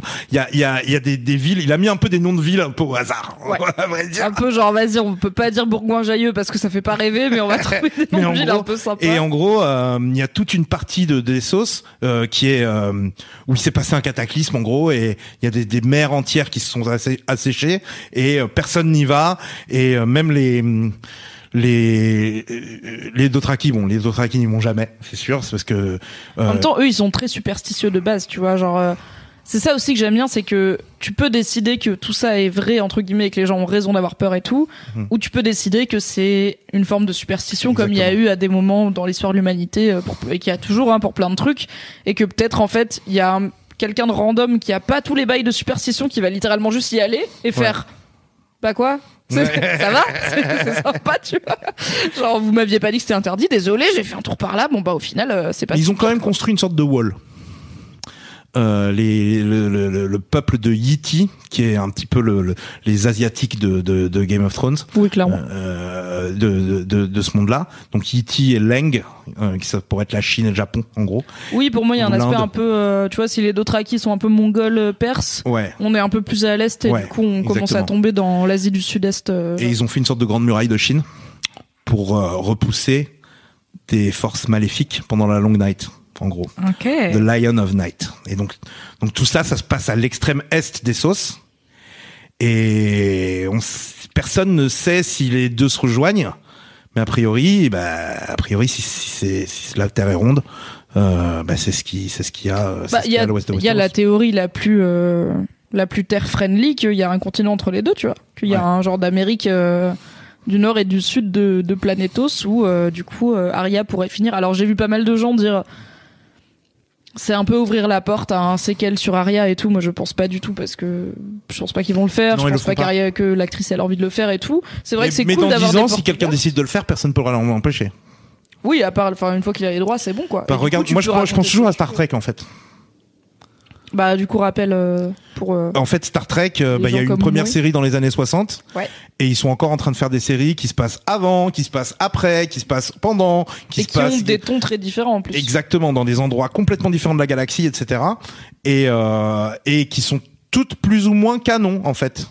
Euh, y a des libertés qui sont prises, et il y a Quand des, tu dis canon, ça veut dire que c'est reconnu comme faisant partie du de l'univers. canon de l'univers, c'est-à-dire c'est pas une fan théorie, c'est pas une fanfic. C'est pas quelque chose Ça- de canon, parce que c'est trop bien. Non, mais bon, ça reste des termes de nerd. Écoute, euh, voilà, t'es qui Soyons honnêtes sur notre statut ici. Euh, oui, oui, effectivement. Donc, ouais, si je me dis que si le, le euh, Star Trek c'était pas la série qui avait le plus marqué les gens et ils ont réussi à en faire quand même 12 spin-offs, tu vois, euh, je me dis que que peut-être qu'on va bouffer du Game of Thrones pendant les 40 prochaines années. Bah, en tout cas, c'est ce qu'ils vont tenter avec le, les spin-offs euh, en développement. Donc, on a vu tout à l'heure ensemble que le fameux spin-off, donc il y a un spin-off qui est confirmé, c'est sûr, il y a Naomi Watts dedans. Ouais. Et euh, pas mal d'autres membres du casting qui se trouvent être euh, pas blancs, ce qui est original pour Game of Thrones parce que vraiment c'était quand même Bab tout party Game of Thrones pendant Mhm. toute la huit saisons. Et euh, le titre de travail c'est Blood Moon D'accord. et ça se passerait environ 10 000 ans avant, pendant la première Long Night, Alors et ce serait centré sur, selon Source Le Sun, qui est un tabloïd britannique, donc ça vaut ce que ça vaut, euh, ce serait centré autour de la Long Night et euh, de la naissance des White Walkers et de la naissance du Night King. jusqu'à présent on savait que c'était ça parlait de la Long Night. Oui, c'était d'ailleurs le premier titre de travail, c'était la Long Night. Le titre de travail c'est la Long Night. Cette histoire de, de Blood euh, Blood, Moon. Ça euh, a l'air d'être le nouveau titre de travail. Bah, je l'ai appris en même temps. ouais. Euh, c'est une information de, du, du Sun, euh, à prendre avec des pincettes. Mais si c'est le cas, euh, est-ce qu'on pourrait, euh, est-ce qu'on peut déduire de ça que ça fait référence au Bloodstone Emperor? Et c'est là où il va falloir à la fois que je te rattrape et en même temps genre que je m'excuse auprès de Fab parce que Du coup, on va commencer à partir loin. Peut-être que tu avez- pensais qu'on était loin. Ah oui, bah, pour moi, ça, fait- ça fait déjà une bonne demi-heure que vous êtes parti loin.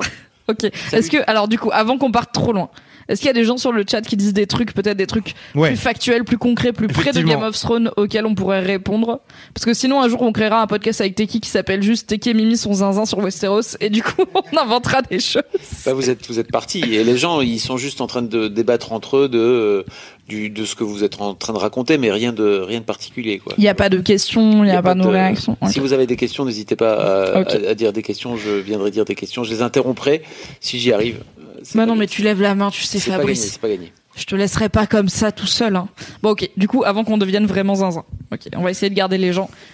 Il J'ai vu qu'il y avait une incomp- enfin une, euh, il y avait deux interprétations de la fin de Jon Snow dans Game of Thrones, Mhm. où il y en a qui, moi, je pense qu'il part pour de bon. Je pense qu'il part euh, au-delà du mur et qu'il va vivre là-bas. Oui, on comprend pas très bien euh, s'il va. Et il y a un euh, doute de, en fait, est-ce qu'il part juste en expédition comme ils font les. Rangers de la garde de nuit, il va revenir? Ou est-ce qu'il abandonne une fou- pour la douzième fois son le poste qu'on vient de lui donner? Mais cette fois, c'est la bonne. comment tu l'as interprété la fin de Jon Snow? Et pour toi, en fait aussi comment t'as, enfin, au-delà de sa dernière scène littéralement où c'est lui qui se retourne et qui voit la le, la, la porte du mur se refermer, comment t'as interprété son destin, le fait qu'il soit envoyé en exil au-delà du mur, etc. J'ai l'impression qu'il est pas envoyé en exil au, au, au-delà du mur. Non, il est envoyé au mur, qui- pardon. Il est envoyé au mur et c'est lui qui décide de, de, de, de partir au-delà du mur. Je trouve que la version Westeros de la prison, à savoir envoyer les gens au mur, je la trouve méga relax en fait parce que parce que t'es au mur, rien ne t'empêche de te barrer en fait. bah si, parce que vraiment, le pilote de Game of Thrones il s'ouvre par un mec qui s'est barré et Ned Stark il le décapite, tu vois. D'accord, Quand même. d'accord, mais Dès que tu te fais choper euh, habillé tout en noir ouais, oui, mais en même avec temps, en peut-être l'accent temps- du mur, on sait pas. en même temps les recruteurs, Oui. Genre ils Yoren. barrent, ils vont, ouais, ils vont où ils veulent. Bah ils vont recruter. Ils vont, Enfin, en fait, vont ils vont pas recruter ils vont. Récupérer les condamnés. Le truc c'est qu'à la base le mur c'était un truc un peu prestigieux de on va défendre euh, Ouais, The Realm, The Realm of Men, ouais. machin machin et finalement c'est devenu un truc pour les pouilleux et les violeurs et les voleurs et auxquels on, disait soit tu vas en prison parce qu'ils ont quand même des prisons, soit tu vas en prison, soit tu vas au mur et Ouais. c'était là vas-y je vais au mur au moins il y a deux repas chauds par jour, tu vois. Ce qui est un peu triste, mais il n'y a pas assez de réflexion sur les classes sociales euh, dans Game of Thrones. Et du coup, euh, bah les, oui, les recruteurs, ils y vont, mais tu vois, à la base, Arya, quand elle part de King's Landing, elle est avec euh, Yoren, qui est recruteur, enfin recruteur, Oui, elle peut récupérateur de en gens gros. pour la garde de nuit. Ouais. Bon, bah, t'en as trois dans une cage, euh, les autres, ils suivent. Et oui, bah, barre-toi. Ok, tu peux te barrer, mais... Ouais. ouais, mais bon, c'est- plus facile de déserter le mur que de t'évader de prison, en gros. C'est ça ce que je veux Ah oui, dire. c'est sûr. euh, ils finissent tous chez Craster, c'est la teuf. Euh, Ouah, Craster, euh, franchement, ils, ils finissent chez Craster quand ils arrivent à 15. Ouais, parce qu'à la base, Craster, il est là. Salut, enfin, tu peux pas avoir un gars du, du mur tout seul ouais. qui arrive chez Craster et qui fait salut, tu peux m'héberger. Il Ouais, fait, ils sont alors, 15 et il y a le Lord Commander, admettons, mais au final, bah, ils le zigouillent et ils, Oui. ils font la teuf, quoi. Et, euh, et là, c'est pareil, Jon Snow, et si, s'il décide, en fait, euh, Jon Snow, il pourrait, il est condamné à mort, mais s'il décide d'aller au-delà du mur, bah, il y va, et qui va lui dire quoi? bah, il va juste continuer à être condamné à mort, mais faire sa vie, quoi. ouais, mais ouais, ouais. En fait, soit il l'a fait au mur, ce qui est chiant, soit il l'a fait au nord du mur en espérant que ce soit mieux. Mais il peut Ouais. jamais revenir à Westeros parce Mais quelles que sont les conséquences de ça chez les gens de Westeros? Ils se disent pas, aucune. Eh, on a envoyé euh, Jon Snow euh, au mur et finalement il a décidé de partir au-delà du mur et de devenir une espèce de King Beyond the Wall. Euh, il y a des conséquences à ça. Enfin, je veux dire, c'est un déserteur du coup. Est-ce que c'est un déserteur? Pour moi, il y a une vraie conséquence de base qui est que c'est le dernier Targaryen, il y a quand même un dragon en liberté. Mais ça, on va dire que il s'en occupe pas.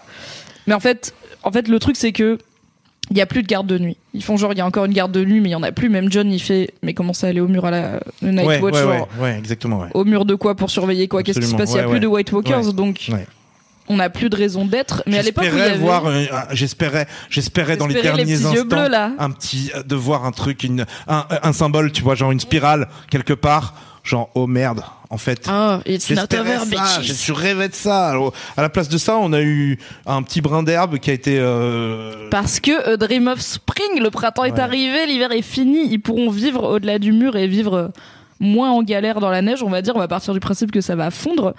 Mais en même temps, t'imagines si ça avait fini avec un soupçon de White Walker, c'est vraiment genre on, fait une boucle complète quoi. Cette, Ouais. cette série n'a littéralement servi à rien. Ouais, On commence avec un ennemi, on le bat dernière saison, et le dernier plan c'est en fait, il est peut-être toujours là. Ah, ça aurait été chiant. Mais j'attendais un- En fait, j'attendais un peu d'inquiétude, je pense, de cette fin. Notamment quand Bran il dit, bah, je vais localiser le dragon. Et tout le monde est là, haha, sacré, sacré Bran. Et je fais, bah, peut-être inquiétez-vous parce que le dragon, il a quand même ruiné votre ville il y a un mois, maximum. Donc, peut-être inquiétez-vous du fait que Bran va le chercher. Non, pas du tout. Pareil, on envoie John au mur. John Isbar, personne ne s'inquiète. Mhm. I'm Sandra, and I'm just the professional your small business was looking for. But you didn't hire me because you didn't use LinkedIn jobs. LinkedIn has professionals you can't find anywhere else, including those who aren't actively looking for a new job but might be open to the perfect role, like me. In a given month, over 70% of LinkedIn users don't visit other leading job sites. So if you're not looking on LinkedIn, you'll miss out on great candidates like Sandra. Start hiring professionals like a professional. Post your free job on linkedin.com/people slash people today. Fab Flo. Il y a Oriane sur le chat justement Salut, par, rapport, Oriane. par rapport à l'hiver euh, qui demandait est-ce qu'il y a l'hiver parce qu'il y a des marcheurs blancs? Ou alors est-ce que les marcheurs blancs viennent parce que c'est l'hiver? Ça, je me suis cassé la tête là-dessus euh, la semaine dernière. La grande question. Incapable de dire. L'œuf ou la poule Euh, Je pense que le la devise des Stark euh, que chacun connaît, Winter is coming, indique que les marcheurs blancs amènent l'hiver avec eux. Après, pendant longtemps, il y avait des, enfin pendant longtemps, il y avait plus de marcheurs blancs, en tout cas plus euh, selon les hommes. Il y avait quand même des hivers qui sont des hivers longs, mais en fait, les saisons à Westeros, elles ont pas de sens dans le sens où tu comprends jamais vraiment comment ils survivent à un hiver de deux ans, les gars, quoi. En termes de enfin ils ont pas de conserve. C'est con mais c'est la vitamine D elle vient d'où? La bouffe elle vient d'où? On sait pas trop et tout. Donc on sait qu'ils préparent leur récolte pour l'hiver mais on est sur un hiver très très long.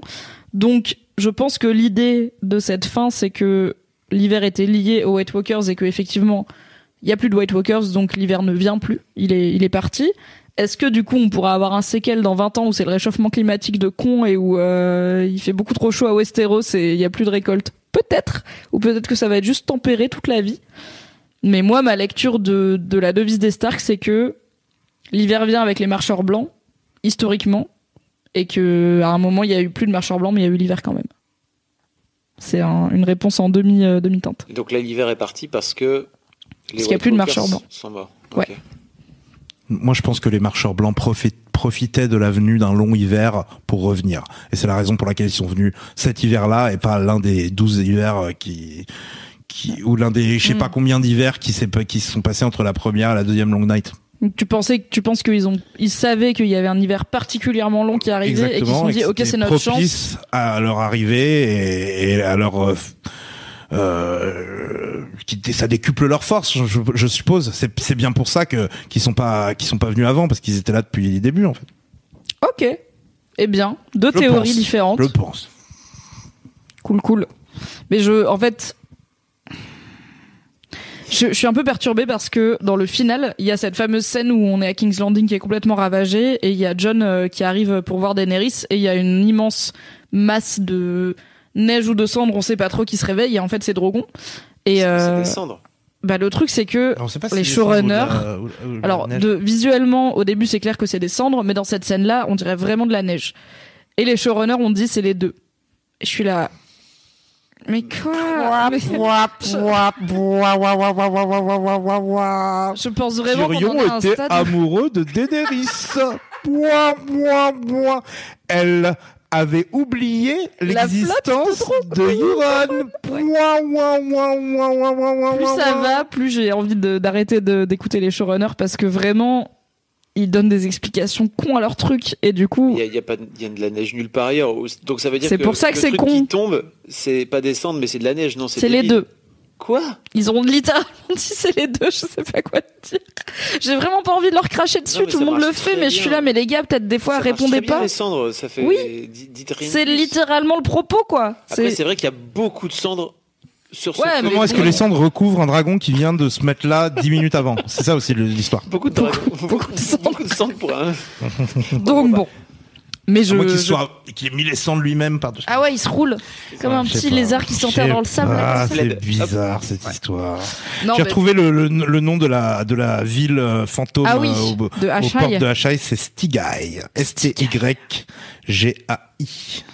Donc du coup, je rappelle que si vous voulez vivre dans le monde fantastique qu'il y a dans la tête de Tequila Tex, il faut lire A World of Ice and Fire et Fire and Blood. T'as lu Fire and Blood? Non, même pas. Non, mais il C'est paraît que c'est bien. hein. Ouais, ouais. non, je vais me le lire, ça. Je vais, je vais me le faire. Ah, se remettre à la lecture euh, quand on est un, un vieux gars qui lit que des articles sur Internet et des Wikipédia, c'est. c'est- Et des récaps c'est- rigolos. J'ai une, j'ai une, j'ai une, euh, j'ai une liste de lecture euh, sur euh, l'origine du streetwear à Shibuya que je dois d'abord lire avant, Écoute, avant de lire ça. ça, t'en feras un podcast avec d'autres gens. Moi, je serai pas là, mais ce sera très bien, j'en suis sûr. Donc voilà, si vous voulez vivre dans le monde fantastique de Tequila Tex, euh, des, des plus deep euh, dark secrets de Westeros, il faut lire A World of Ice and Fire, qui est l'encyclopédie de euh, des millénaires et des millénaires avant Game of Thrones. C'est les grandes légendes de ce truc-là. C'est comme lire euh, bah un peu la Bible ou La des trucs Bible. comme ça. C'est un bouquin d'histoire, un atlas, une bible, tout, tout Ouais. mélangé. Et donc quand ça parle de Stigai, ça dit euh, c'est c'est la, la cité des, des, des cadavres hantés, euh, des créatures euh, déformées, euh, des démons, des dragons euh, qui, qui, qui sont censés vivre dans cette dans cette ville. Et même les Shadowbinders, donc les, les maîtres de, de- de- Des des, ombres. ombres. ont peur de cette ville. Euh, Wow. Très peu de choses sont connues sur Stigai. Euh, le, euh, c'est juste que ça. euh, tout, tout ce qu'on sait, c'est que euh, c'est une ville qui ne voit le soleil de, qui ne voit la lumière du soleil que pour une très courte période chaque jour. Voilà, Ok, donc l'Islande globalement. Très en cool. gros. Et Alors attends, je te propose un truc. Ça fait une heure qu'on est là. On va essayer de garder un podcast tight. Ok. Je propose qu'on soit là pour encore une demi-heure. Ce que je propose, c'est que je te donne un quart d'heure, 20 minutes max, pour m'expliquer ton By Blood Moon. Et pendant ce temps-là, les gens sur le chat peuvent poser des questions peut-être un peu plus terre à terre. à Game of Thrones que tout le monde a vu et pas au mythe de Game of Thrones que mais- personne connaît. Je veux pas que tu me bien. donnes ces 20 minutes par pitié. Non mais je te les donne parce que je les veux. Je Je veux que tu m'expliques et en plus les gens, je sais que les gens pour- ils le veulent pour aussi. me faire plaisir. Mec, t'as convaincu tellement de personnes qu'il y aurait du Lovecraft dans Game of Thrones. Enfin, les gens veulent t'entendre raconter, tu vois, tes théories complètement what the fuck. Laisse-moi un peu checker du wiki. Je te laisse un peu checker. en- en- en- on peut prendre une question pendant que je check le wiki. Ok. S'il y a des questions, c'est cool. Fab qui est là, des questions. Ok, let's go. Non, sinon, je peux faire un. Alors, je vais faire comme dans Laisse-moi kiffer. Je vais dire, ok, j'ai un commentaire que j'ai screené car je l'aimais trop. J'ai un commentaire de Anouk sur Instagram qui m'a envoyé un DM qui m'a dit Coucou Mimi, je suis pas sûre d'être dans le chat pour le podcast de ce soir. Je voulais juste te faire partager ma petite histoire de comment Game of Thrones a marqué ma vie et comment j'ai choisi de lui dire au revoir. Je suis passé voir mon tatoueur tout à l'heure. L'affaire est conclue. Mon avant-bras arborera bientôt fièrement Jamie fucking Lannister chargeant Drogon dans la saison 7. Et je suis là, franchement, j'aime tellement cette idée de tatou, j'aime tellement Jamie. Du coup, bravo Anouk et merci d'avoir partagé ça avec moi et n'hésite pas à déjà m'envoyer le tatou quand il sera fini et puis à venir en street tattoo chez Mademoiselle pour le montrer au monde entier. Spoiler saison 7, je pense que il y a prescription et en plus, ça va, il meurt, il meurt même pas donc ça va. Il y avait une question Fabrice. Salut. Cet homme est perdu. Le mec est perdu totalement. Euh, non, si, il y avait une question de Manon qui demande comment c'est possible que Cersei et Jamie se retrouvent sous à peine 10 cm de, de décombres et à même pas un mètre de la sortie. Je crois que Mimi avait dit qu'elle en reparlerait cette semaine. On en a parlé la semaine passée. Je pense qu'on en a parlé la semaine passée. Euh, je pense que j'ai pas grand chose de plus à dire sur la configuration exacte des briques. Voilà. Euh, je ne comprends toujours pas comment tout ne s'est pas effondré, mais je pense que la réponse est littéralement pour le drama et pour euh, la dramaturgie de la scène. Après, si tu veux une explication, si tu veux que j'invente un truc, ok, j'invente une théorie comme les gens qui inventent des théories et qui me les envoient où je suis là, ok, on peut inventer des faits. On peut dire que au moment où tout s'est effondré, ils étaient pas encore morts et qu'ils ont essayé de, genre, ramper à travers les décombres vers la surface, tels les gens enterrés vivants et qui sont épuisés juste au dernier moment, juste avant d'être à l'air libre. Mais c'est littéralement un truc que je viens d'inventer là tout de suite, en mode Kill Bill, tu vois. Moi, j'avais jamais pensé à ça, c'est vrai que ça n'a pas de sens. putain. Ah non, ça n'a pas de sens, mais c'est pour le drama. Et je sais qu'il y avait, du coup, sur les trucs que je lis, notamment sur Reddit, les gens sont ultra vénères contre les showrunners depuis des épisodes et des épisodes, et je commence à les, enfin, j'ai commencé à les trouver assez injustes. Et à un moment, ils faisaient une liste de genre les trucs les plus cons qui pourraient se passer dans le final, enfin, les plus euh, débiles. Et il y avait euh, Tyrion va aller euh, dans les ruines de Kings, enfin, du, du Red Keep, euh, donc du du donjon de King's Landing et trouver un bout de Jamie euh, ou de Cersei qui dépasse histoire de dire ouais ils sont bien morts et tout et du coup quand ils trouvent la main en or qui dépasse j'étais un peu en mode ah oui c'est arrivé c'est pas Disons grave peut-être que tout simplement euh, ils se sont pris un, un, un débris sur la tête et Bah, il ça suffit su- d'une bonne brique dans la bonne gueule brique dans et la gueule, t'es- hein. t'es dead hein. Moi Alors attends dernière question après que je te lance Qu'est-ce que vous avez pensé du docu The Last Watch? J'ai pas Alors. vu. T'es qu'il a pas vu, moi j'ai vu que 20 minutes. Car je me le mets en dose homéopathique. Parce que en vrai Game of Thrones ça me manque ok. J'en ai, fait, ai fait un article je suis triste je suis triste que ce soit fini. Je ferai tout un truc d'adieu à la fin de ce podcast ça va être émouvant. Peut-être je vais avoir les larmes aux yeux je sais pas.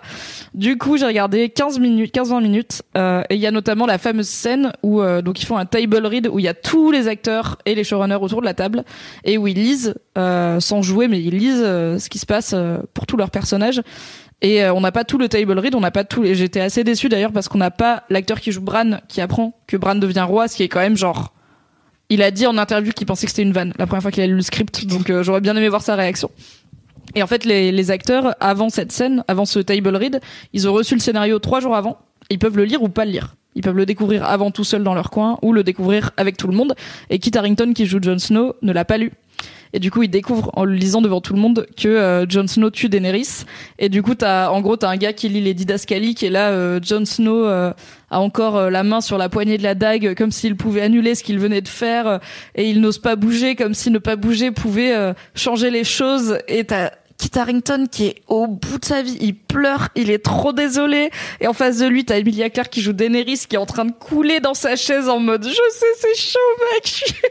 Tu m'as tué, c'est chaud. Et c'est ultra émouvant. Et franchement, genre j'étais trop émue. Et même des scènes que j'ai pas trop aimées dans la saison, notamment euh, Arya qui tue euh, le Night King. Alors si, du coup, j'en profite pour le dire.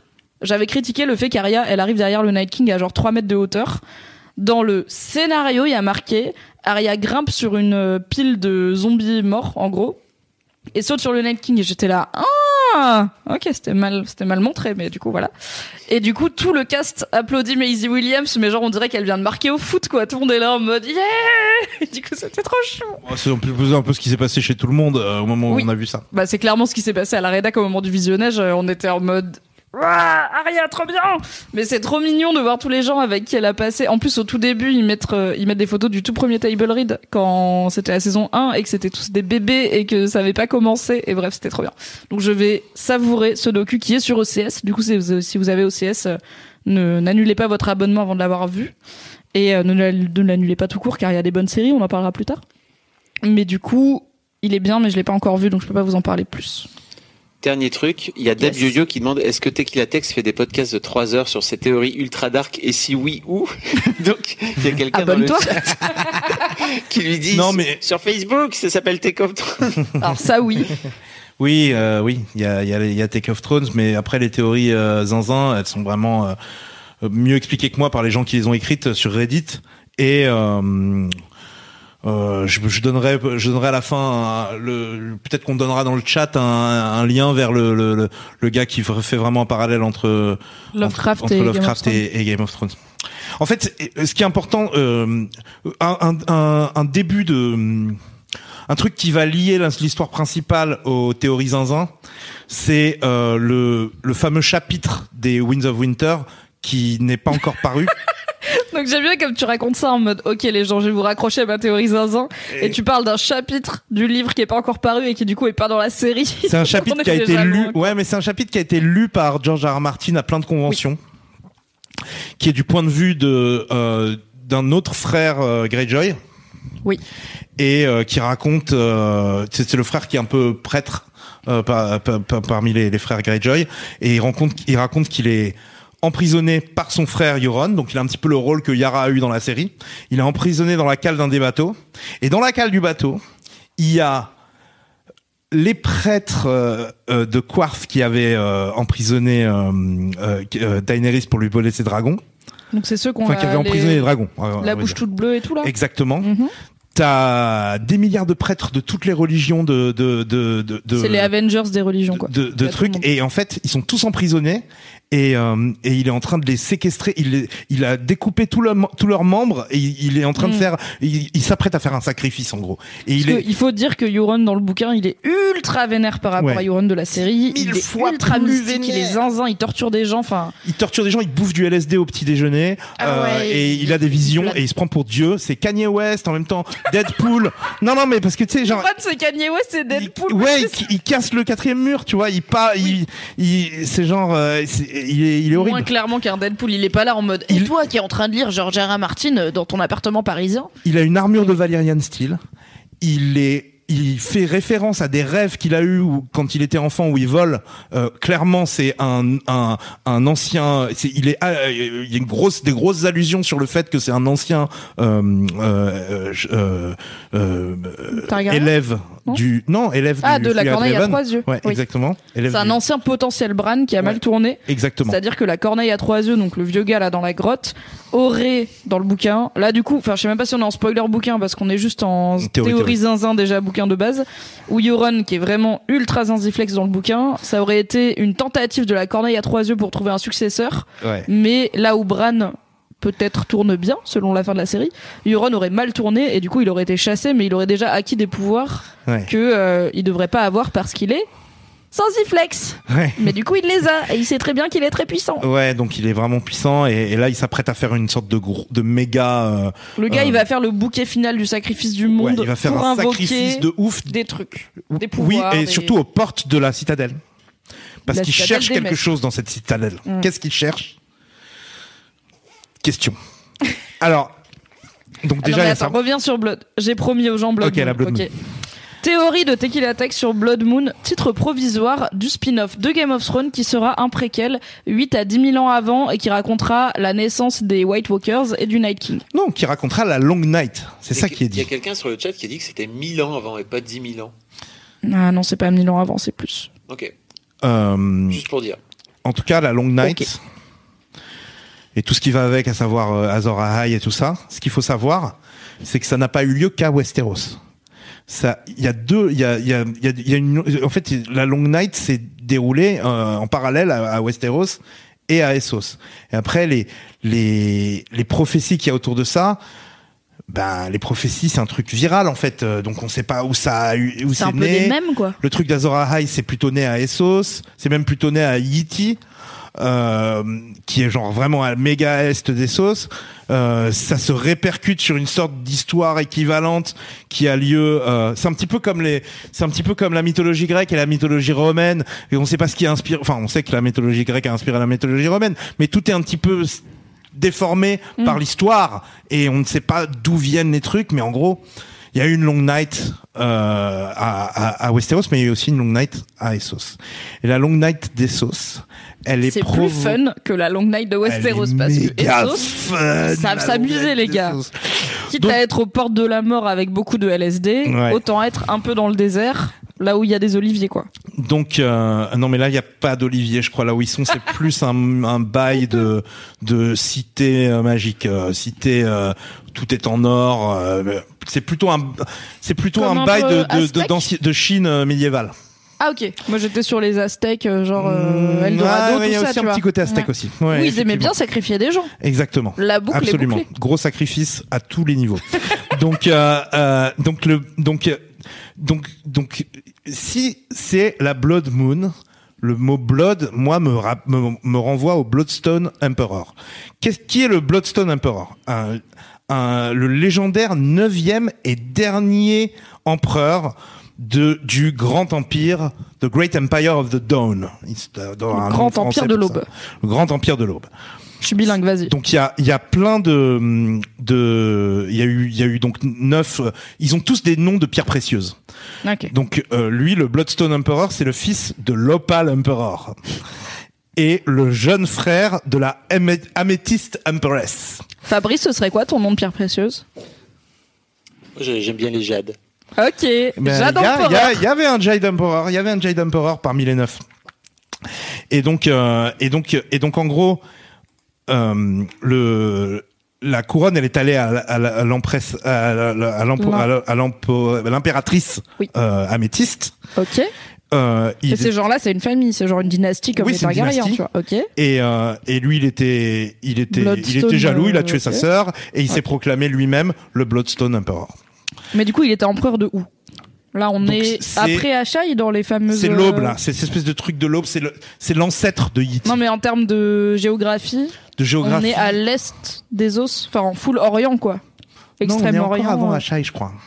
Ah, ok. Donc on est en gros quelque part au Kazakhstan, quoi. On est entre, on est entre l'endroit où les Dothraki veulent plus aller Ouais. et Achai. Ok. Donc en gros, on est quelque part euh, dans On est à le dans la Russie où il y a plus grand monde, mais avant Vladivostok. Ouais, ouais, ouais. J'espère que vous avez tous Google Maps ouvert parce que là, les gars, j'essaie de faire des parallèles avec la géographie réelle, c'est compliqué. Et en gros, là, il y a cette espèce de grand empire ancestral euh, euh, qui, qui qui donne naissance à Yiti, à, à Leng un peu plus tard. Et euh, et donc euh, donc le Bloodstone Emperor, euh, en gros. Euh, c'était son règne, c'était un règne de terreur. Son usurpation et c'est fait connaître sous le nom de de traîtrise de, de sang, de blood betrayal. Hmm. Euh, donc là, on est encore sur Très le bon blood, nom de groupe de métal, hein, Ouais, Blood ouais, Betrayal. the Blood Betrayal in in the annals of the further east. Il ça et c'est donc ces ces ces- ces- ces histoires euh, disent que c'était que l'acte de du- du- d'usurper le trône de sa sœur Et de la tuer. et de la tuer plus. a donné naissance à la Long Night. Mais ces gens-là, est-ce qu'on est sur des humains? Oui, ce sont des humains. Ok, Oui, oui. D'accord. Euh, donc il, il- Ah, parce il- que comme il y a, tu sais, les Children of the Forest, les Andals, oui, les oui, First oui, non, Men non, et non, tout, il y non, a c'est une beaucoup race de- humaine. C'est une race humaine. Mal- malgré le fait qu'il y ait des Children of the Forest à Essos. Hein, Oui, qui mais là, on les est si tu veux tout savoir.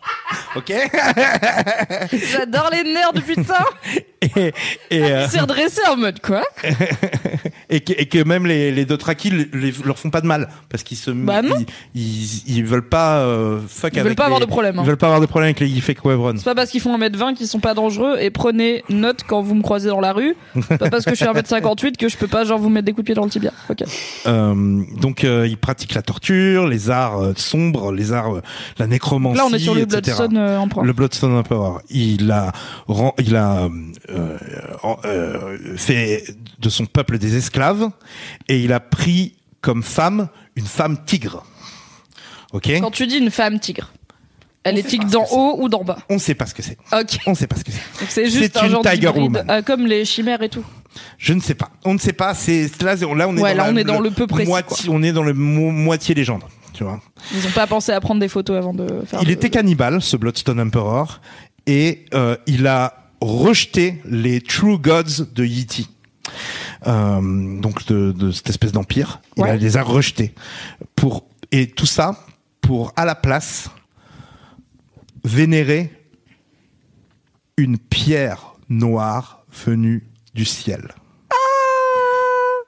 Un météorite est tombé et le mec a dit niquez vos dieux, c'est lui le dieu, c'est le truc. Et il a fondé un truc qui s'appelle The Church of Starry Wisdom, qui ça est clairement qui, qui, qui est clairement inspiré par un truc qui existe chez Lovecraft.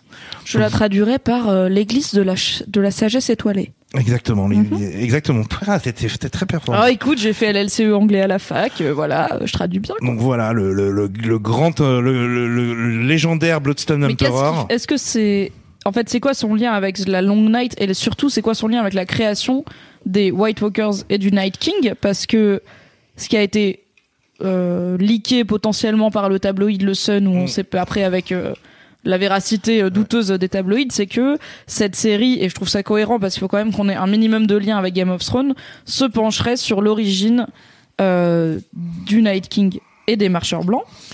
Du coup, c'est quoi le lien entre la Long Night de ce gars-là du Bloodstone Emperor et les White Walkers et le Night King? Ben, moi, je dirais que le gars euh, renie ses dieux et euh, worship un, un truc tombé du ciel euh, et ça donne à des trucs païens horribles Ouais. et donc am- amène Ah une bah, espèce la, de la terreur magie cosmique, sanglante est très présente, quoi. une, une terreur cosmique sur Terre qui fait qu'il va faire nuit pendant des générations. Ok. Et c'est cette aubaine et c'est cette, opportunité qui fait que les White Walkers Je l'ai. Ok, je reboucle. Alors, ok, j'ai compris, les gars. Donc, ce gars, le Bloodstone Emperor. Ok, je la vulgarise, tu me dis quand j'ai tort. Il est maudit parce qu'il a tué sa sœur pour usurper le trône, etc. de toute sa famille de pierres précieuses empereurs et tout.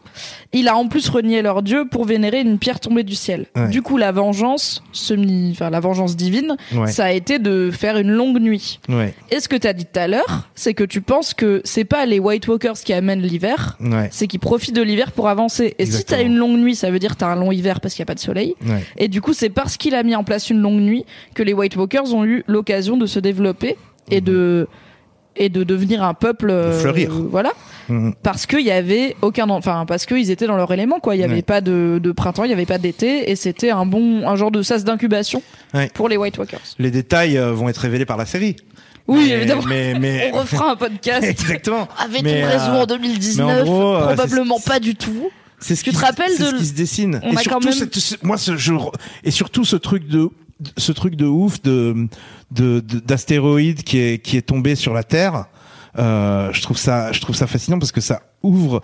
Qu'est-ce qui est tombé avec cet, cet astéroïde sur Terre? Qu'est-ce qui a mais fait ça que- en vrai moi j'aimerais pas du tout s'ils commencent à mettre des aliens Ah, ça moi, j'attends que ça des Ou aliens alors dans si Game tu mets des aliens, tu mets genre les aliens euh, pertinents, genre en fait il y avait une bactérie sur euh, ou Ouais. un microbe sur le Ouais, le- ouais. l'astéroïde qui a tué tout le monde parce que c'est par un microbe de notre monde et on n'a pas de, J'ai même pas besoin euh, qu'on m'explique ce que c'est. Je veux juste qu'il y ait une force, une force qui vient d'ailleurs, en fait, qui est oui, pas comme une force divine. Littéralement des aliens, tu vois. Non, Je veux pas que ce non, soit non, signe à des- la fin pas avec des- des, pas des- bonhommes, euh, pas des petits gris, non, c'est sûr que non. Mais des forces qui arrivent avec cet astéroïde et qui, qui créent quelque chose. euh, et qui euh, font vriller sur Terre. euh, l'équilibre du monde à ce moment-là. Ça Il y c'est a cool. une autre astéroïde qui est, qui est, qui est déjà dans, qui, a sur, qui est tombée sur Westeros et, et dans laquelle a été for, forgée euh, l'épée euh, de euh, Dane. L'épée de euh, oui Arthur Dane, Ouais. qui était un des meilleurs chevaliers Naninana et Qui était à la Tower of Joy. Oui. Qui défendait. Donc on est était le- époque Ned Stark quoi, on est vraiment Oui, pas il y a très est longtemps. c'est le le Kings c'est le Kingsguard de de Rhaegar. Enfin non, c'est le Kingsguard du Mad. King qui Ouais. est qui qui est méga pote avec Rhaegar et qui garde la Tower of Joy même quand le Mad King le est, est, est fort et le plus pur des chevaliers quoi. C'est vraiment Jean-Michel euh, fort, pur, Ouais. blanc, tout ce que tu veux et, Et- il a effectivement une épée légendaire. qui est forgé, Forgé dans, dans un astéroïde Ouais. qui, qui, qui, qui vient de truc. Et je dis peut-être une connerie, un regard, re- se replonger dans les, dans les, dans les, dans les bouquins et dans les wikis, et- etc. Mais je crois que les restes de cet astéroïde sont à la citadelle et c'est peut-être ça que Yoron va chercher. Ah, peut-être. Mais après dans tout enfin dans tous les bouquins, c'est pas un spoiler de le dire, il y a une histoire avec une comète Ouais. que euh, une comète rouge euh, qui arrive euh, alors très lentement, qui prend son temps, tu vois, mais on la voit passer dans le ciel et que plein de gens lisent comme un présage euh, de différents trucs, notamment euh, Mélisandre le voit comme un présage du, de son dieu qui est le dieu du feu, la comète elle est rouge et tout. Daenerys a tout un autre rapport à la comète qui est un peu plus, euh, si je me souviens bien, porteur de mauvais augure, euh, elle en a un peu peur.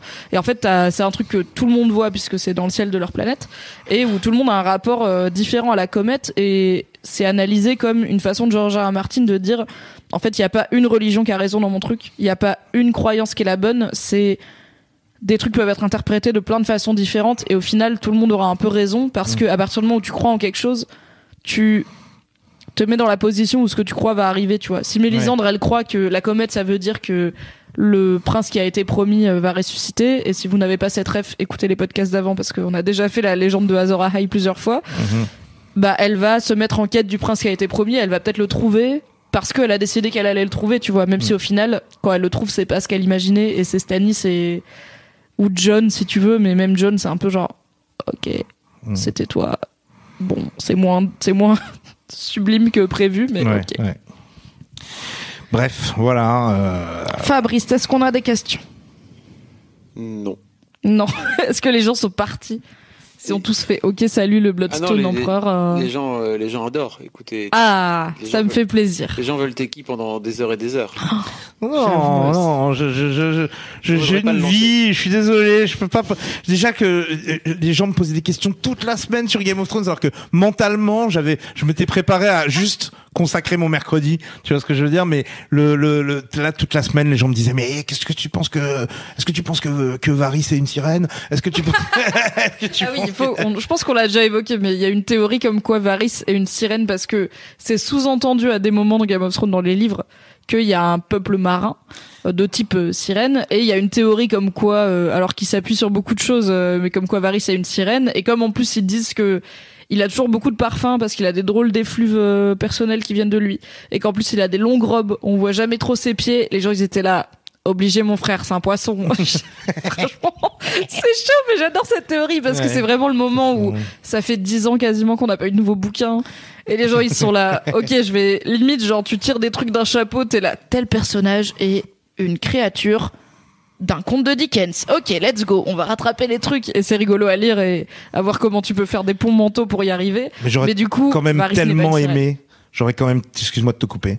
J'aurais tellement aimé euh, que qu'on sache ce qu'il a entendu dans les flammes. Mais oui, c'était ton vœu parce que du coup, on a commencé ce podcast spécial Game of Thrones saison 8 avec toi et le pre... je t'ai dit tu veux voir quoi dans cette saison? Et le premier truc que tu m'as dit c'est je veux savoir ce que Varys il a entendu dans les flammes quand ses parties génitales ont été brûlées euh, pour un sacrifice rituel de prêtre de R'hllor, donc genre Mélisandre. Mhm.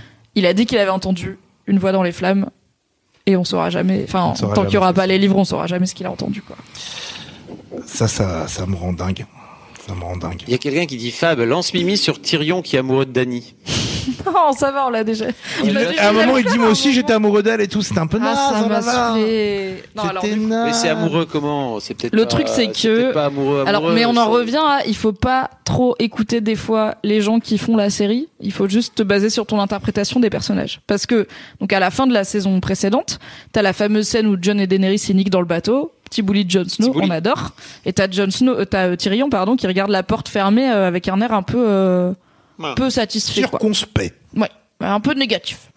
Et, euh, et du coup, il y avait plein de gens qui étaient là, mais pourquoi Tyrion il fait cette tête alors qu'il sait pas que John et Daenerys sont de la même famille, donc ils devraient pas avoir de problème. Euh, Tu vois, ils s'unissent, euh, ils s'aiment, ils ont le même intérêt qui est de lutter contre les White Walkers. Why not?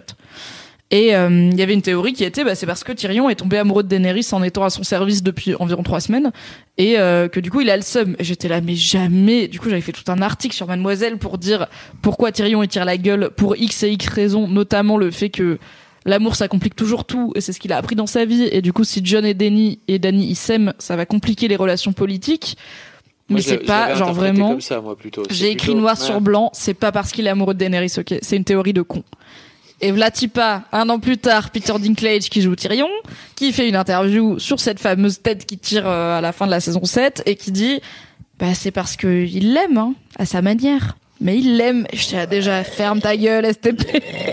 mais je peux pas dire à Peter Dinklage qui se trompe sur Tyrion, tu vois, il connaît Tyrion et tout, mais ça m'a saoulé. Mais Et là, sa manière, à la- ça veut dire ce que ça veut dire. Ça veut pas oui et non, parce dire- que là, ils l'ont refait dans le final, où quand Tyrion, il parle à John pour lui dire il faut aller tuer Daenerys.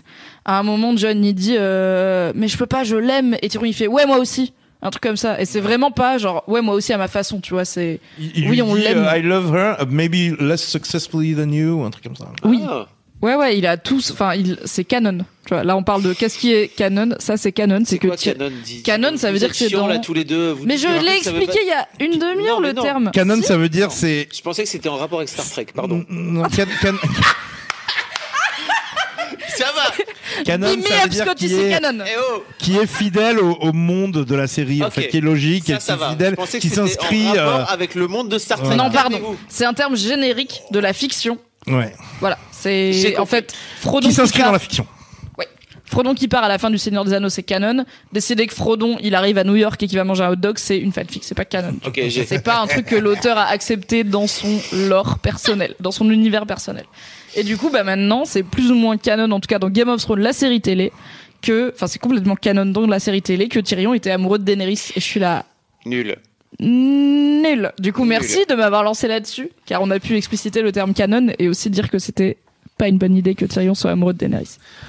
Peut-être un dernier truc, euh, j'ai lu une théorie pas trop mal Ouh. sur euh, sur euh, sur sur Bran qui Qui se met dans le dragon. J'adore les théories sur Bran parce qu'on en a vraiment. à Emile.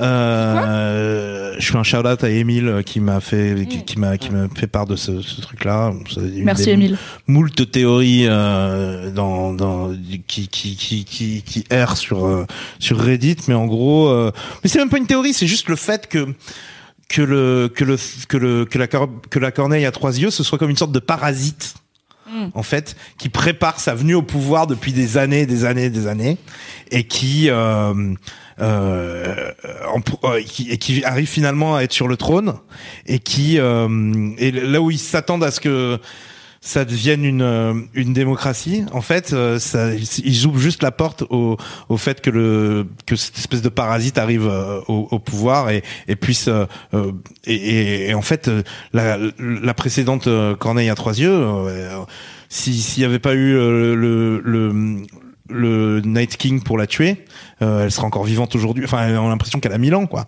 Euh, Oui, il y a un truc de, on sait pas combien de temps Bran va vivre, puisqu'il a quand même dit qu'il est la corneille à trois yeux, et donc on sait que le gars qui était il dans dit la... je suis plus Bran, tu vois. Mais alors simplement. quand il s'agit d'être Bran le roi, il est là, je suis, extra... je suis exactement Bran, c'est vraiment moi. Mais en fait, c'est- c'est un truc que j'aurais bien aimé et que hum, je me suis dit que ça collerait bien en plus avec la fin un peu douce amère que George R. R. Martin a promise. C'est que oui, ce, sera, ce soit Bran Stark sur le trône, mais que ce soit plus vraiment Bran Stark et que ce soit une forme d'entité, euh, alors peut-être pas méchante euh, complètement, mais que ce soit la corneille à trois yeux et que effectivement tout ça a été un plan juste pour finir sur le trône et finir en charge de Westeros et qu'il y ait une idée de ça peut potentiellement mal se passer tu vois Ouais. genre peut-être que c'est une entité dont les intentions sont pas bienveillantes Ouais. parce qu'elle est mystérieuse c'est jamais clair ce Ouais. qu'elle veut déjà, faire elle est, elle, est, elle est en train de chercher Drogon pour aller le buter. Ouais, c'est Euh, ça, genre la première, ouais, ouais. le seul moment où on voit Bran à son conseil royal, il est là deux minutes, il dit je vais chercher le dragon, il s'en va, tu fais, Ouais, ouais. Qu'est-ce qu'il va faire avec ce il est censé dragon, être- tu vois, tout le discours de Tyrion, c'est il a une belle histoire à raconter, il a pas d'ego, il va comprendre le peuple et tout, et je suis là vraiment, il s'en bat les couilles des gens, il va chercher un dragon, Et les gens sont genre tout ce, tout, tout, tout ce bordel sur euh, il faut pas donner le pouvoir nucléaire aux gens, tout ça pour que ce soit le, le, le roi euh, qui T'as donné qui- le qui- pouvoir nucléaire à Bran? Ouais, donner le pouvoir nucléaire à Bran quand il va aller voir- répète depuis deux saisons qu'il est plus Bran. Mais je trouve ouais. que dans la série, ils l'ont pas suggéré du tout. Ils ont vraiment genre tenu au truc de ces Bran, enfin, en tout cas dans le dernier Non, épisode. Il, il, il dit ah, donc euh, il, y a plein de moments où il dit I'm not your, Oui, your oui, je brother parle anymore. vraiment du dernier épisode, Ouais, du final, oui, dernier où épisode. euh, il est proposé comme roi par Tyrion. Tout le monde Ouais. dit aïe aïe aïe. Ensuite, aïe aïe aïe. Ensuite, euh, Bran dit à Tyrion, tu vas devenir main du roi. Tyrion il dit bah j'ai pas envie et Bran il fait bah j'ai pas envie d'être roi non plus. Comme ça on est deux et on va faire le meilleur boulot possible. Donc dans la série ils ont vraiment clôturé ça de ok c'est Bran, il est Ouais. sympa. Je pense que dans les bouquins si c'est le corps de Bran Stark sur son truc roulant là, sa chaise roulante qui finit roi, ça va être beaucoup plus inquiétant parce que bah ça va plus vraiment être Bran Stark et que effectivement la corneille à trois yeux on connaît pas trop ses intentions Non. et que si jamais il reste un dragon vivant ça je suis pas sûr. Ça pour le coup je suis là. Peut-être dans les bouquins il y aura plus de dragons ou encore trois dragons tu vois je sais pas. Mais si ça finit par Bran entre guillemets qui dit je vais chercher le dernier dragon je serai là alors peut-être faites tous vos bagages et partez très loin pendant qu'il le cherche parce que j'aimerais pas être là quand il revient quoi Absolument. parce que il est flippant et qu'on n'a jamais trop su que ce enfin on en est au point dans le bouquin où on se demande si la corneille à trois yeux est pas en train de faire bouffer à Bran son propre pote. Donc t'es là, bon. Ouais, ouais. Et est-ce que la corbeille, la, la corbeille, j'arrête pas de dire La la, corbeille à corbeille. trois yeux. C'est vraiment un lapsus révélateur. Euh, euh, Peut-être que la, la corneille à trois yeux, c'est euh, Rivers. Donc déjà un Targaryen à la base. Oui. Euh, donc euh, un bâtard Targaryen en, en gros, un Rivers quoi. Donc euh, il, est, il est techniquement pas de pas pas, euh, pas de droit d'accès d'accéder au trône, mais Pas légitime. voilà, exactement pas légitime, mais mais en gros, euh, voilà, quelles sont ses intentions Euh, Il est déjà un euh, déjà un, un mec qui pratique la magie noire euh, avant de devenir la, la corneille à trois yeux. Euh, voilà, c'est c'est c'est. Oui, et si tu dis que le clair. candidat d'avant Bran c'était Euron, qui est quand même un fils d'up euh, jour 1, Ouais, bon bah tu dis que le mec il prend pas des gentils euh, pour euh, comme stagiaire, donc ouais. ça peut être intéressant. Mais bon, nous verrons ça dans le livre un jour. Est-ce que George R. R. Martin est sur le chat en train de dire Hey, Winds of Winter, 20 22 November, euh, ouais là, Fab. bah voilà, il y est. Hi George Hi George. How are you, George? You, Oh là là, George. Oh là là, qu'est-ce qu'on l'aime, qu'est-ce qu'on espère qu'il va sortir ces bouquins. Au moins un sur deux, ce serait bien. On va, on va finir ce podcast, parce que sinon on va être là vraiment très longtemps. Et Ouais. tu sais, peut-être, un moment, on fera un podcast juste, juste toi et moi, sur Mademoiselle, 100% les théories zinzin de Tequila Ouais, Tex, ouais. Fab, il sera pas là. Moi, je te suis. Si tu tu, si, si tu m'ouvres cette porte, je, je, re- je rentrerai dans, dans cette, dans, dans, dans cet établissement. Peut-être que je, peut-être que je ferai pas Odor et que j'ouvrirai la porte, du coup. Ouais. Oh. Du coup, j'ai un petit, j'ai pas un speech parce que je l'ai pas préparé, mais je veux juste dire que je suis trop contente d'avoir pu parler de Game of Thrones avec toi, Teki, avec toi, Fab, même quand on n'avait plus grand chose à foutre, mais que j'arrivais à t'y intéresser quand même. Oui. C'était quand même ultra chou et avec bien sûr tout et tous et toutes les lecteurs et lectrices de Mademoiselle qui m'ont accompagné dans mes récaps rigolos de cons, qui m'ont accompagné dans mon podcast de nerd et qui m'ont laissé euh, leur raconter la fin de Game of Thrones en noir surligné en noir et qui m'ont laissé euh, leur raconter mes théories pétées parce que j'ai toujours un article euh, qui s'ouvre tout seul dans mon navigateur qui est pourquoi les White Walkers viennent au sud et il date d'il y a deux ans? Et bah au final on saura jamais vraiment. Mais c'était un vrai plaisir de faire ça, c'était trop cool. J'aime trop être une nerd avec tout le monde et pas juste toute seule dans mon coin. Donc c'était très chouette. On va faire deux minutes, ok, de pourquoi vous devriez garder votre abonnement au CS parce que je sais que vous avez tous les deux une série que vous aimez bien sur OCS. Ah. Teki, je te donne deux minutes pour convaincre les gens de regarder Barry. Euh, déjà Bill Hader, euh, qui qu'on a tellement aimé dans Saturday Night Live, qu'on a tellement aimé dans Superbad, qu'on a tellement aimé euh, Bientôt dans ça, chapitre 2. où il bientôt dans Tozier. chapitre 2, exactement, et euh, qui, est, qui est extrêmement talentueux et là qui fait son espèce de truc pour avoir des awards en fait. Non, mais vas-y, de- pitch, pitch la Tu série. racontes ultra mal, ça parle de quoi Pitch la série. Ça parle de quoi Euh, Le putain pitch est génial. Bah en gros c'est un un, un un hitman comment dire Un tueur à tueur à gages un tueur à gages qui euh, qui qui qui a fait la guerre d'Afga- la guerre d'Afghanistan euh, d'Irak Bah, c'est toi qui es fan, hein Moi, je sais pas. euh, bref qui qui a fait la guerre euh, Qui a fait la guerre. qui a fait la guerre, qui faisait partie de l'armée américaine et qui donc a, a buté des gens parce que c'était son métier, son devoir, et euh, qui, au bout d'un moment, après avoir tué plein de gens, euh, se retrouve aux États-Unis et se dit est-ce que je suis bon qu'à tuer des gens? Et donc devient un, un tueur à gages se fait engrainer un peu par une sorte de figure paternelle euh, qui qui qui est un ami de la famille en gros qui s'occupe de lui et qui le qui le le- l'aiguille vers ce, ce truc là et qui lui trouve des contrats en gros sont manager. et euh, voilà, en gros, c'est une espèce de manager de, de, des de- managers. de. Et euh, un jour, son manager lui dit mais allez, on va, va, va. va. Il l'envoie en Californie pour euh, pour une mission et il doit tuer un gars qui prend des cours de théâtre. Et donc il va au cours de théâtre. Ça, c'est épisode 1. Ouais, littéralement, ouais. on est le pilote. et, et, et c'est vraiment le ouais synopsis synopsis là. hein, ouais. Et donc il va pour tuer le gars qui, qui qui prend des cours de théâtre et finalement bah il prend goût aux cours de théâtre. Et il se dit peut-être que c'est ça ma raison de vivre, peut-être que c'est devenir acteur. Et là c'est tellement drôle et en même temps il y a des personnages incroyables, euh, des personnages secondaires qui sont hilarants et euh, ça franchement ça ça c'est hyper euh, comment fidèle aux, aux préoccupations des acteurs à, qui galèrent à, à, à Los Angeles. Un petit peu comme Extras l'était à une époque. Un petit peu comme Curb Your Enthusiasm peut, peut l'être euh, donc euh, Larry et son nombril une autre série HBO euh, c'est toutes ces toutes ces séries là qui, qui qui racontent un petit peu la vie de tous les jours à Los Oui, Angeles c'est des quand t'es un acteur sur- qui galère. C'est des trucs d'acteurs sur la vraie vie des acteurs. Ouais, exactement. Donc il y a ce côté-là, avec un côté Breaking Bad, où tu te dis à chaque fois, putain, il est en train de se mettre dans la merde, la série peut s'arrêter maintenant. Et en fait, ça continue toujours, et c'est une sorte de surenchère à chaque fois, de plus en plus surréaliste, jusqu'à l'épisode 5 de la saison 2, qui est complètement ouf et complètement surréaliste, et complètement, on en parlera des années et des années après.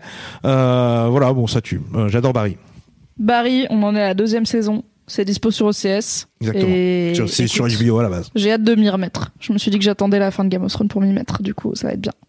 Fab, t'aimes quoi sur OCS Alors déjà, il y a Team Geek qui a raison de le rappeler, c'est qu'il va y avoir la saison 3 de, Handmaid- de The Handmaid's Handmaid's Tale Tale, tout à fait. qui sort, En le, qui sort le 6 juin et qui va être diffusé de la même façon que sur euh, Game of Thrones, c'est-à-dire en plus 24 quoi. Oui, alors Game of Thrones était en simultané parce qu'il y a assez de gens qui sont prêts à se lever à 3h du mat, mais ça va être sur OCS en, le lendemain. Et euh, c'est probablement ma série préférée maintenant que Game of Thrones est fini. Ouais. Et en termes de féminisme et de s'intéresser à ce qui se passe dans le monde, c'est ultra important. Surtout Donc j'ai hâte moment, de... C'est dur à dire, enfin c'est bizarre à dire, mais j'ai hâte de regarder Handmaid's Tale, même si c'est un peu horriblos. C'est pas, c'est pas terrible. Moi, j'ai découvert le week-end dernier Tchernobyl, euh, qui est une mini-série en 5 ou 6 épisodes, parce que j'ai pas toutes les infos, euh, sur euh, l'explosion de la, de la centrale nucléaire de, de Tchernobyl, donc au milieu des années 80. Est-ce que c'est un docu ou est-ce que Alors, c'est une C'est une série- reconstitution C'est une série fictionnée, euh, mais qui est très réaliste puisque euh, je t'en ai parlé. Il y a un podcast euh, qui, qui est sorti en même temps que les, la série, euh, qui est, en tout cas, j'ai moi j'ai écouté un seul épisode pour l'instant euh, avec le showrunner du truc, qui explique un petit peu son pour- pourquoi il a pourquoi il s'est lancé dans cette série et surtout qui explique qu'en fait c'est assez euh, euh, proche de la vérité, c'est-à-dire que le mec s'est beaucoup documenté euh, et ça parle de notamment de, de, tout, de toute la façon dont l'État russe décide de maquiller le truc et de faire en sorte d'attendre très très longtemps, c'est-à-dire plus de 24 heures si je me trompe pas, limite 48 heures, 72 heures, je sais plus, euh, avant de finir par dire ok on va peut-être évacuer la ville qui a trois bornes de là, euh, parce qu'en Hmm. attendant ils ont fait style oui c'est juste un c'est un feu sur l'incendie, euh, c'est un feu sur le toit, c'est un incendie pardon sur le toit euh, de la centrale, tout, tout va bien. Euh, alors qu'en fait le le cœur euh, le cœur du réacteur est complètement ouvert et donc euh, maximum de radiation Donc ils possible. ont tué des gens, quoi, en leur disant pas. Enfin, ils seraient Beaucoup. probablement morts assez rapidement, mais ils ont vraiment. Ils auraient pu Ils auraient pu sauver des vies s'ils avaient admis très vite Voilà. ce qui se passait, mais ils ont attendu, quoi. Et donc euh, l'une des motivations aussi du, du showrunner, c'est de se dire c'est d'autant plus fort aujourd'hui de parler de ce mensonge. Euh, et tu vois très bien comment le comment le mensonge fonctionne, le mensonge d'État. C'est-à-dire que euh, dans le- le- le- le- l'URSS des années 80 et le communisme, l'État ne peut pas euh, déconner. C'est pas possible. Donc en fait, il vaut mieux mentir au peuple que que d'admettre que l'État déconne. Euh, et donc il, il explique très clairement que les fake news, c'est un peu son truc aussi, surtout par rapport à tout ce que peut faire Trump aujourd'hui. D'autant plus que quand il a commencé à écrire euh, la série, euh, Trump n'était pas encore élu. Donc, euh, How wink, the wink. tables Et donc, euh, donc voilà, ça, c'est en 5 6 ça, ça va très vite, hein, c'est en 5, 5 ou 6 épisodes. Euh, mais c'est. euh, alors, si vous êtes hypochondriaque, peut-être pas trop regarder parce que vraiment. Apparemment, c'est dur en termes extrêmement de bien. ouais d'effets physiques. Euh, J'ai vu qu'apparemment il y a, alors tu l'as peut-être pas encore vu, mais il y a un épisode qui est centré sur les animaux de compagnie. Ah Comment bah, les animaux de compagnie ont, alors pas survécu parce que très peu, mais ont encaissé ça. Mm. Et je pense qu'on a toujours ce truc débile de tu peux tuer des gens dans un film, c'est pas grave, mais tu tues pas les chiens. Et du coup, je pense que cet épisode c'est on tue les chiens. Bah oui. Donc ça doit être assez dur. Parce que les chiens meurent de toute façon. Enfin, bah oui, tout, tout le bien monde. sûr, les chiens meurent. Et c'est surtout fabuleux de voir à quel point, et apparemment ça a l'air très très réaliste. Enfin, le showrunner racontait que ils avaient une sorte d'obsession de à quoi ça ressemblait exactement la salle de contrôle, etc. Et les mecs sont habillés, ils vont vraiment voir le, le, le cœur. habillés en, en tenue toute blanche, genre d'infirmier, quoi. Ils y vont comme ça en disant Ah, en fait, euh, le cœur il est à nu. Et le mec revient en disant Le cœur est le nu. cœur est tout Et nu. tu sais, il a la, la peau complètement brûlée et tout. Le mec fait Oh, ça va, tu pipotes, n'importe quoi. Ça c'est Michel, il exagère tout le temps de façon. Vraiment en plus. Michel, voilà. tu pelles un peu. Bon. Tchernobyl. Merci pour ces deux recos. Du coup, c'est Barry et Tchernobyl qui sont tous les deux sur OCS. Moi, ma reco sur OCS, vous vous en doutez, c'est The Last Watch, un documentaire sur la dernière saison de Game of Thrones qui met en lumière beaucoup, beaucoup les petites mains et en tout cas les mains invisibles, les figurants, l'équipe technique. Il y a un gars, euh, du coup, j'ai pas tout regardé, mais il y a un gars, son boulot, c'est de faire la fausse neige et vraiment, du coup, il a eu beaucoup de boulot. Ah ouais. Il y a le mec qui joue le Night King euh, qui est avec et sans les prothèses et que quand il les sent, il est là en mode Bonjour les fans, vous savez peut-être pas qui je suis, mais c'est moi le Night King, je suis content d'être là. Il est trop chou, il est trop humble. Enfin bref, beaucoup d'émotions et beaucoup de aussi d'hommages à tous ces gens euh, sans qui on n'aurait pas eu Game of Thrones parce que au bout d'un moment on peut critiquer le scénario, mais il y a quand même des gars qui ont créé des armures, des casques, des figurants, des décors et tout, et c'était trop bien. Donc regardez The Last Watch, je pense que c'est cool. Il y a aussi quand même Watchmen qui arrive. Oui, mais à la rentrée ça, je crois en automne. Ah, peut-être. Il me semble que c'est après l'été, mais euh, ça va être la grosse nouveauté HBO, c'est une adaptation en série du comics Watchmen qui est aussi devenu un film, et il me semble que c'est un préquel. Mmh, Des Watchmen, je sais plus, ou un Je sequel, sais plus. Des années après. Ah ok. Et c'est sur l'héritage de, De ce qui s'est passé dans les, dans, voilà, exactement, sur ce qui, de ce qui s'est passé dans la, dans le comics. Et euh, surtout, c'est Damon Lindelof, euh, le showrunner. Oui, Damon Lindelof qui a fait Lost, ok, et qui a fait après The Leftovers, dont beaucoup de gens sont contents par rapport à Lost, où Oui, on n'est pas beaucoup à être content. Et je pense que c'est, je pense que pour HBO, c'est potentiellement, d'une certaine façon, le nouveau Game of Thrones. C'est une licence que les gens aiment bien, mais qui est pas non plus le truc le plus connu du monde.